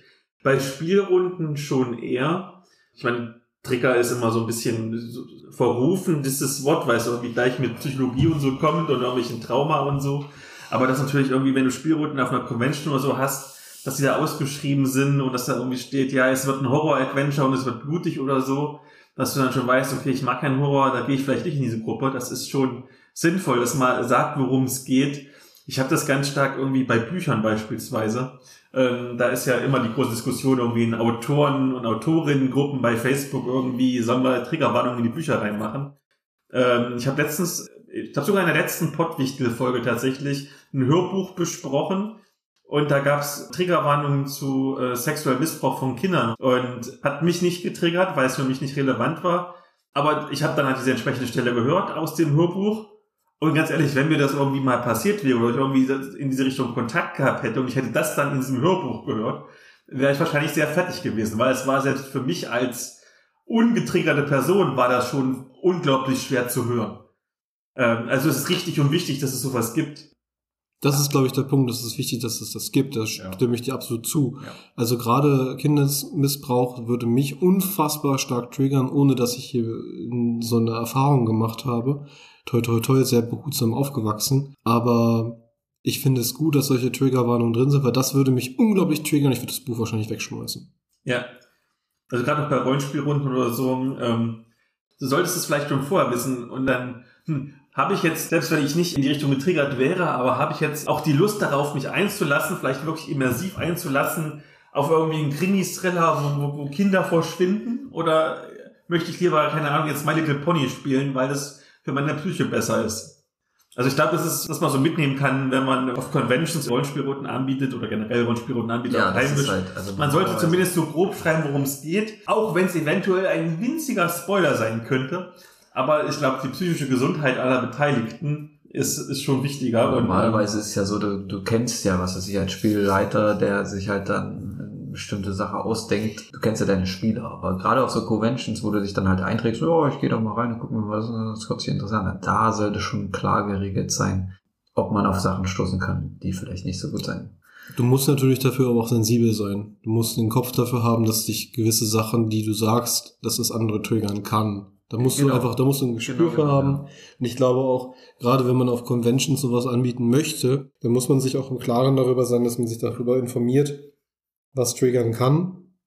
Also es gibt ja unterschiedlichste Arten, auf die man getriggert werden könnte, aber da muss man sich dann schon sehr, sehr groß drüber informieren, was es alles geben kann. Also sei es äh, Sexualität als Trigger, äh, Missbrauch, was du gerade aufgeführt hast als Trigger, keine Ahnung, äh, kann ja auch theoretisch einfach schon die Gewalt sein. Also wenn man überlegt, wie gewaltverherrlichend an sich es ist, äh, Rollenspiel zu spielen, ne, weil wenn du überlegst, ich habe letztens ein, ein äh, Rollenspiel online mir auf YouTube von Rocket Beans angesehen und da musste ich dann danach drüber denken, es war ein tolles Rollenspiel, war schön, aber ganz am Anfang wurden zwei Goblins, die mit Kram durch die Gegend laufen und ähm, so eine Kugel transportieren, abgeschlachtet, wo man nicht genau wusste, ob die jetzt geklaut ist oder nicht oder was, aber die, die Goblins fühlten sich bedroht, zückten ein Messer und dann wurden die halt niedergemetzelt. Und das war irgendwie selbstverständlich. Also ähm, das ist gar nicht mal jetzt irgendwie, dass ich den Spielern das malig machen will oder irgendwas, sondern es ist einfach nur so dieses Spielen es ist, es und ist, Verherrlichen. Es ist eine Frage, es ist, es ist immer auch eine Frage von wie. Ne, also, wenn wir jetzt, wo wir Rippers gespielt haben, ne, äh, da war irgendwie von dieser Mechanik im Kampf, wenn es zum Kampf kam, auch, also man wusste, okay, man hat auf jeden Fall Gegner, die wollen einem ans Leder, das heißt, man muss sich auch dagegen zur Wehr setzen und es ging schon auch darum, wie mache ich die jetzt äh, entsprechend auch nieder. Äh, aber ja, das ist ein guter Punkt, ne? Warum, warum soll ich reisende äh, Goblins einfach äh, niedermähen, äh, nur weil ich es kann? Oder ich meine, auf der anderen Seite haben wir auch schon mal eine Rollenspielrunde gespielt, die völlig ohne Gewalt auskam. Ja, gut, muss ich ehrlich sagen, als ich meinen Charakter dafür erstellt habe, bin ich jetzt so nicht an das, an das Abenteuer rangegangen. Ne? Wenn ich das vorher gewusst hätte, ähm, weil, also das war so eine Runde, wo ich irgendwann ziemlich ungeduldig wurde dass mal irgendwas passiert. Aber es passiert halt einfach nichts. So, das, das, das hätte ich vorher wissen sollen in, in der Stelle. Ich erinnere mich, wo wir mal auf Convention zusammen waren. War- Meinst du die Runde? Ja, ja, genau. Oh ja, wo ich angefangen habe, aus der Gruppe den, der die ganze Zeit gelabert hat, anzugreifen, Ja. weil Das war ich die- keinen Bock mehr hatte das war und die kämpfen einzige, wollte. das war die einzige. da war ich der toxische Spieler. Ja, das war die einzige Kampfhandlung in, in zwei Stunden oder, oder so. äh, Da bin ich einfach rausgegangen und hatte keinen Bock mehr. Ich bin mal aufs Klo bin ich wiedergekommen, hab dich zurückgelassen tatsächlich. Aber ist das nicht irgendwie auch bezeichnend, dass wir, also ich, ich liebe Rollenspielen, ich liebe das alles. Aber irgendwie ist es krass, es ist so dieses typische Kinder lieben Kriegsspielen. Kinder lieben es irgendwie scheinbar, sich gegenseitig zu erschießen, äh, obwohl sie gar nicht richtig verstehen, was dahinter steckt. Und dass wir sowas trotzdem auch in allen möglichen Formen immer wieder mögen. Ja, gut, das aus, ich meine, das, das kommt halt aus, also ich glaube, das ist schon auch biologisch irgendwo verwurzelt, ne, Raubtiermäßig. Kleine Raubtiere fangen an, sich zu kabbeln, äh, weil sie halt sich sozusagen auf, auf einen realen Kampf vorbereiten. Und Ja. man kann sich, man kann sich jetzt vor seiner biologischen, also vor seinem biologischen Ursprung nicht, nicht ganz, Nein, natürlich, ich finde es. Aber wenn man, wenn man halt eben äh, lange drüber nachdenkt, umso gruseliger wird Ja. eigentlich unser Hobby. ja. Dann, der Rollenspiel-Podcast beschenkt Lord of the Dices und sein Schattenläufer-Podcast mit Animes und Rollenspiel. Also ich mag ja Animes ziemlich gerne. Ich kenne mich jetzt nicht in der ganzen Szene aus. Ich habe so ein paar, die ich, was ich mag. Ähm, ich habe jetzt noch keine Verbindung zum Rollenspiel da gesehen. Also ja, sozusagen Anime lebt ja lebt ja oft auch von diesem japanischen Schulmädchen oder oder Oberstufen-Image. Äh, Schön, was das deine erste Assoziation ist. ja, sorry, aber das, das ist so, ne? Und wer wer es mag, der kann da ein Rollenspiel draus machen, aber ich weiß nicht, also es wäre jetzt nicht mein Setting. Also meine erste Assoziation irgendwie von Animes ist allerdings auch irgendwie, weil ich letztens mal wieder Netflix irgendwie durchguckt habe, was es so gibt. Jeder zweite Anime, den du irgendwo finden kannst bei Prime oder bei, bei Netflix und so, ist Kinder sind in einer virtuellen Videospielrealität und müssen halt wieder raus. Irgendwie das ist irgendwie so ein Erfolgsrezept. Irgendwie. Alle anderen Animes, die rauskommen, sind Sword Art Online-Kopien. Ja. Äh, habe ich zumindest das Gefühl. Wahrscheinlich Das- ist es nicht so. Genau, das andere ist halt entweder. Digimon, ne? Digimon ist sozusagen der Ursprung davon. Ja. Und das andere ist, ist halt so, entweder sind es irgendwelche Ninja-Settings oder, oder Magier-Settings. Und irgendwelche Geister töten, ja. Das, das einzige, äh, letztens kam auf, auf, auf, äh, äh, habe ich einen gesehen. Wer ist der? Konosuba. Also das ist so ein Rollenspiel-Setting. Das heißt, so ein Dude, der, der stirbt und der kriegt dann, wird dann vor die Wahl gestellt, wiedergeboren zu werden. Und es gibt, äh, wird dann gesagt, da gibt's eine Welt, äh, da, da, da will keiner wiedergeboren werden. Alle kommen da rein und die müssen am Ende den Dämonenkönig äh, besiegen. Und der wird dann in so einer Rollenspielwelt äh, wiedergeboren. Das ist natürlich halt in den witzigen Anime-Style halt so ein bisschen, aber halt nur, dann rennen die da rum hier, du musst jetzt erstmal deine Klasse wählen und so. Ähm, und dann halt so, so spaßige Sachen. Also das fand ich auch ein witziger Anime. Also ich weiß, dass es Rollenspiele gibt in irgendwelchen Anime-Settings, aber es ist sowas, was so vollkommen unter ferner Liefen läuft. Ich wüsste auch jetzt nicht in Deutschland, dass es eine größere Community gäbe. Ich meine, ich bin so auf so vielen Conventions, gucke mir auch an, was dann angeboten wird. Das sehe ich, weiß ich nicht, eine Runde von, von, von 100 oder so mal irgendwas, was in diese Richtung geht. Und umgekehrt halt äh, Rollenspiel im Anime, wie gesagt, die machen Videorollenspiele wie World of Warcraft oder irgend so ein Kram und oh, wir kommen nicht mehr raus, was macht man jetzt? Und dann 100 Folgen lang und dann kommen sie doch irgendwie wieder raus.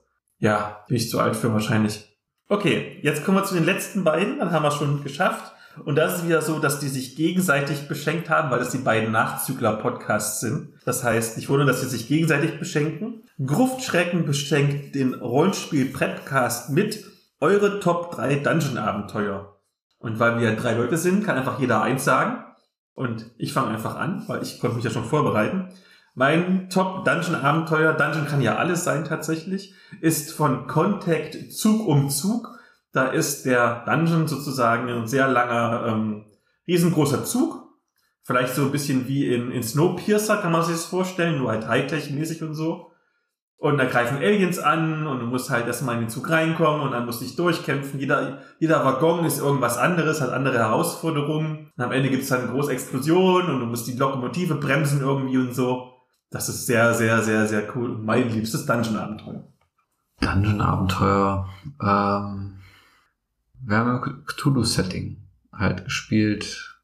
Da ging es drum in irgendeine alte Villa und die hatte dann halt einen großen Keller, wo wir dann, ich glaube, wir, wir haben irgendjemanden gesucht und das war, ja, also es war, hatte unser Spielleiter, der hier am Tisch sitzt, ähm, sehr gut vorbereitet, weil es, weil es ein äh, eigentlich sehr immersives, ähm, düsteres Setting war was dann ja äh, genau der Abend war, wie wir es auch vorher schon geschildert haben, wo wir dann es irgendwie geschafft haben, durch unsere Charaktere doch irgendwie die, das, das Setting so ein bisschen zu brechen. Einfach weil wir ein bisschen, weil wir es nicht geschafft haben, in, in, den, in den Rollen und in, in der Immersion drin zu bleiben. Aber das war im Prinzip äh, vom, vom, von der Konstruktion her, in den Dungeon reinzugehen und eigentlich zu wissen, äh, wir haben das auch mit so einer interaktiven äh, Battle Map gespielt auf dem, auf dem Monitor äh, sozusagen, wir sind in einen Raum reingegangen und dann äh, eröffnete sich uns erstmal so die, die, die Battle Map vor Augen.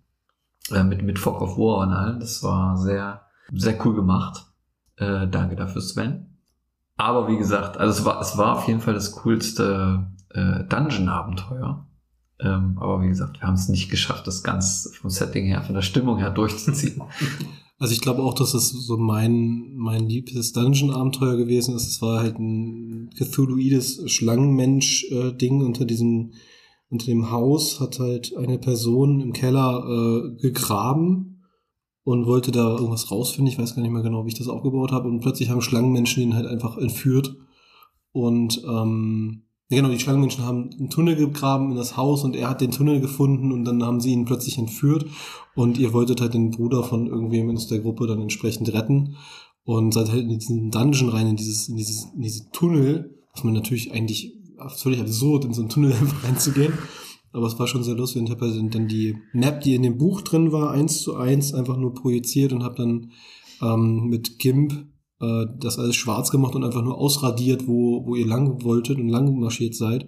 Und das Spannende an diesem Setting war unter anderem, weil das wirklich gruselig gut geschrieben war, war diese Orgel mit aufgespießten Köpfen wo die leeren Augen plötzlich aufwachten, die Münder aufgingen und eine Person an dieser Orgel spielte und die Töne halt aus den Mündern rauskamen. Und einer aus der Runde ging dann halt hin, hatte so einen Stift in der Hand und spießt in ein so ein aufgehendes Auge den Stift so rein und erschrickt sich voll. Und du denkst so, das ist jetzt nicht dein Ernst, oder? Aber ich würde auch sagen, das war mein liebstes Dungeon-Abenteuer. Dann die letzte Frage. Der Rollenspiel-Podcast beschenkt den Gruftschrecken mit wo genau liegen die Unterschiede, wenn du dich auf eine Kampagne vorbereitest im Vergleich zu einem One-Shot? Die Frage wurde ich letztens tatsächlich gefragt, als ich den Vortrag in Herbst Romanboutique über Rollenspielentwicklung gehalten habe. So ein wichtiger Redner bin ich mittlerweile. Und bei mir ist es tatsächlich so, wenn du einen One-Shot hast, den baue ich immer um ein bestimmtes Ziel auf. Also zum Beispiel einen bestimmten Kampf, damit die SpielerInnen aus meiner Runde neue Regeln lernen oder um ein bestimmtes Rätsel oder um irgendwas, irgendwas Besonderes, was, was relevant ist und alles, was sonst noch ist, ist quasi eine Hinführung zu diesem einen ganz besonderen Moment.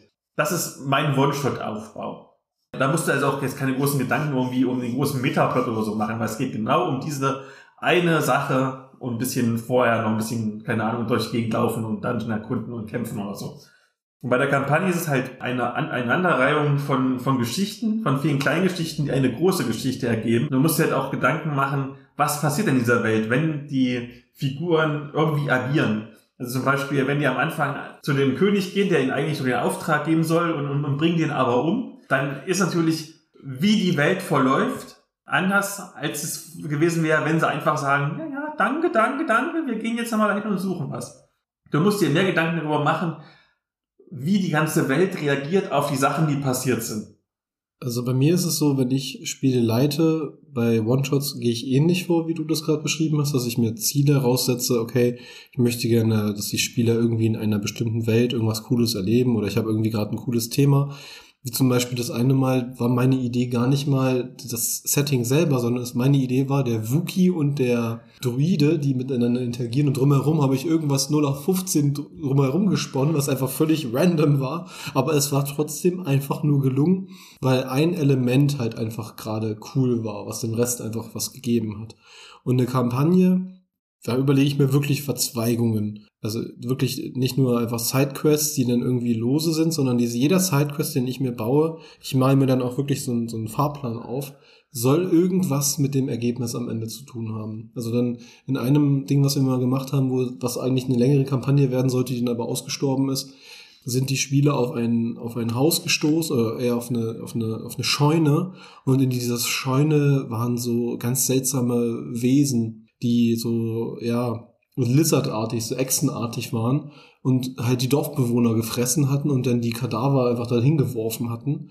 Und dann haben die Spieler halt diese ganze äh, Scheune angezündet und plötzlich flogen aus dieser Scheune aber halt eben so Wesen raus. Und die sollten halt an anderer Stelle dann wieder auftauchen, die sie dann halt eben sozusagen heraufbeschworen haben, aber halt auch deutlich später erst. Und so mache ich mir halt Gedanken bei der Kampagne, dass die Plots, die halt passieren und die Entscheidungen, die die Spieler dann treffen, auch in der Kampagne wieder auftauchen und dann ähm, irgendwie damit verwurstet werden. Also da mache ich mir wirklich viele Verzweigungsideen.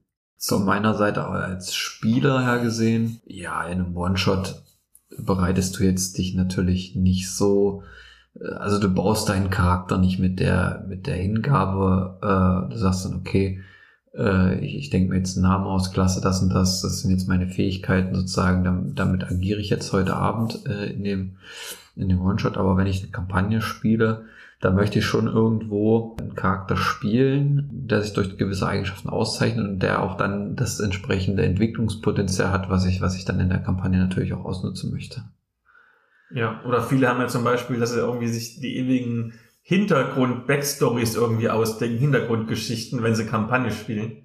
Teilweise, ich kenne Leute, die irgendwie 30 Seiten und fast Romane schreiben, irgendwie über ihre Kindheit ihres Charakters. Äh, das machst du natürlich beim One-Shot nicht. Ein One-Shot, da hast du ja immer mal zwei Stunden, vier Stunden Spaß, hast irgendwie Monster aufs Maul und fertig. Aber da muss ich sagen, ich mag diese, diese Hintergrundgeschichten, Krams bei Charakteren gar nicht oh, so nicht. gerne. Oh, ich hasse es so sehr. Ich finde es einfach nur nervig und es führt dazu, dass die, die Spiele am Tisch auch so, so eingefahren und festgefahren irgendwie sind. Ich finde, was ich total cool finde, ist dieses Prinzip mit Handicaps, dass du dir im, Vorher, im Vorhinein wirklich überlegst, welche Macken und Marotten hast du, aber so dieses, ja, ich habe eine, eine Vergangenheit, über die ich nicht reden möchte, aber irgendwann werde ich da vielleicht mal drüber reden und dies und das und jenes. Also es mag vielleicht für manche Spielrunden funktionieren. Ich als Spielleiter plane das nicht. Ich finde es super nervig und ich finde, das, das schränkt die Flexibilität eines Charakters massiv Ja. ein. Es, es ist ja auch mal, also meistens, äh, was, was wir gesehen haben bei so einem One-Shot, äh, ist, es- ist es eigentlich die Schwierigkeit beim Spielleiter, sozusagen ein Setting zu schaffen äh, mit den Charakteren, die da gerade äh, irgendwo äh, rumbändeln. Äh, wie bringt man die zusammen und wie bringt man die auf den Kurs, auf das Ziel, äh, wovon ihr gerade gesprochen habt, äh, dass sie das überhaupt erfüllen müssen und wollen. Und Das genau heißt, die so ein bisschen, so eine bisschen Motivation, so ein bisschen Background braucht man schon immer. Weil ansonsten könnte ja auch einer sagen, habe ich jetzt gar keinen Bock drauf, da nach dem Kram zu suchen, äh, der jetzt gerade aufgetragen wurde. Aber ja. Das, das ist bei einer Kampagne meistens, äh, dann, dann hast du die Leute halt äh, immer da in ihrer, in ihrer Rolle, in ihrer Funktion. Äh, die ziehen halt zusammen äh, durch, durch die Mission und machen dann ihre Quests. Aber ich glaube, das ist halt der, das ist der Unterschied zu einer richtigen Charaktererschaffung und dem, der Backstory des Charakters, dass du halt eine Vernetzung zwischen den Charakteren schaffst, eine gemeinsame Motivation zur Lösung eines Problems. Diese Story, die du jetzt vorhin angesprochen hast, das war halt einfach die Motivation aus der Runde, wurde halt von Freunden, wurde von der einen der Bruder verschleppt. Und hat man natürlich, weil man den halt gut kennt und der halt auch irgendwie zu der Runde gehört, es sollte nie, nie passieren, dass der dann plötzlich in diese Runde auftaucht und gerettet werden kann. Der sollte von vornherein eh tot sein. Aber dass man halt diese Motivation findet, halt gemeinsam was zu machen. Das ist schon, schon richtig und wichtig. Und ich würde auch sagen, bei so Kampagnen, selbst da ist es äh, interessanter, wie der Charakter sich entwickelt aus dem, was passiert, als das, was vor Äonen gelaufen ist. Ja. Weil dann haben nämlich auch alle eine gemeinsame Geschichte, über die sie reden können. Und nicht jeder hat so seine Backstory, die halt irgendwie dann auftauchen kann und sollte. Und jetzt in diesem Moment ist dein Triggerpoint erreicht und bla. Also das macht mir persönlich das Rollenspiel ein bisschen kaputt. Dann haben wir es geschafft. Tatsächlich. Mit so negativen Worten. Sehr gut. ich danke euch, dass ihr Zeit hattet für diese Folge. Und natürlich danke an alle 18 Podcasts-YouTube-Channel, die Themen eingereicht haben. Wenn es euch gefallen hat, wie immer fünf Sterne bei iTunes und bei Spotify, Kommentare und so weiter abonnieren, bla bla, ihr wisst den ganzen Kram. Vielen Dank an Stefan, vielen Dank an Sven. Ihr habt die letzten Worte. Ich sag schon mal Tschüss. Ja, ich verabschiede mich auch. Hat mir Spaß gemacht, mit ein bisschen mit euch zu quatschen. Ähm, ich hoffe, wir hören uns dann mal wieder. Ja, auch von mir, mir hat das wirklich viel Spaß gemacht, weil es mein erstes Mal, dass ich in dem Podcast mit dabei war. Mir hat viel Freude bereitet. Ich wäre gerne mal wieder dabei. Bis dahin. Sehr schön. Und ich meine, Stefan, glaube ich, nach vier Jahren das erste Mal, also in vier Jahren habt ihr Stefan wieder.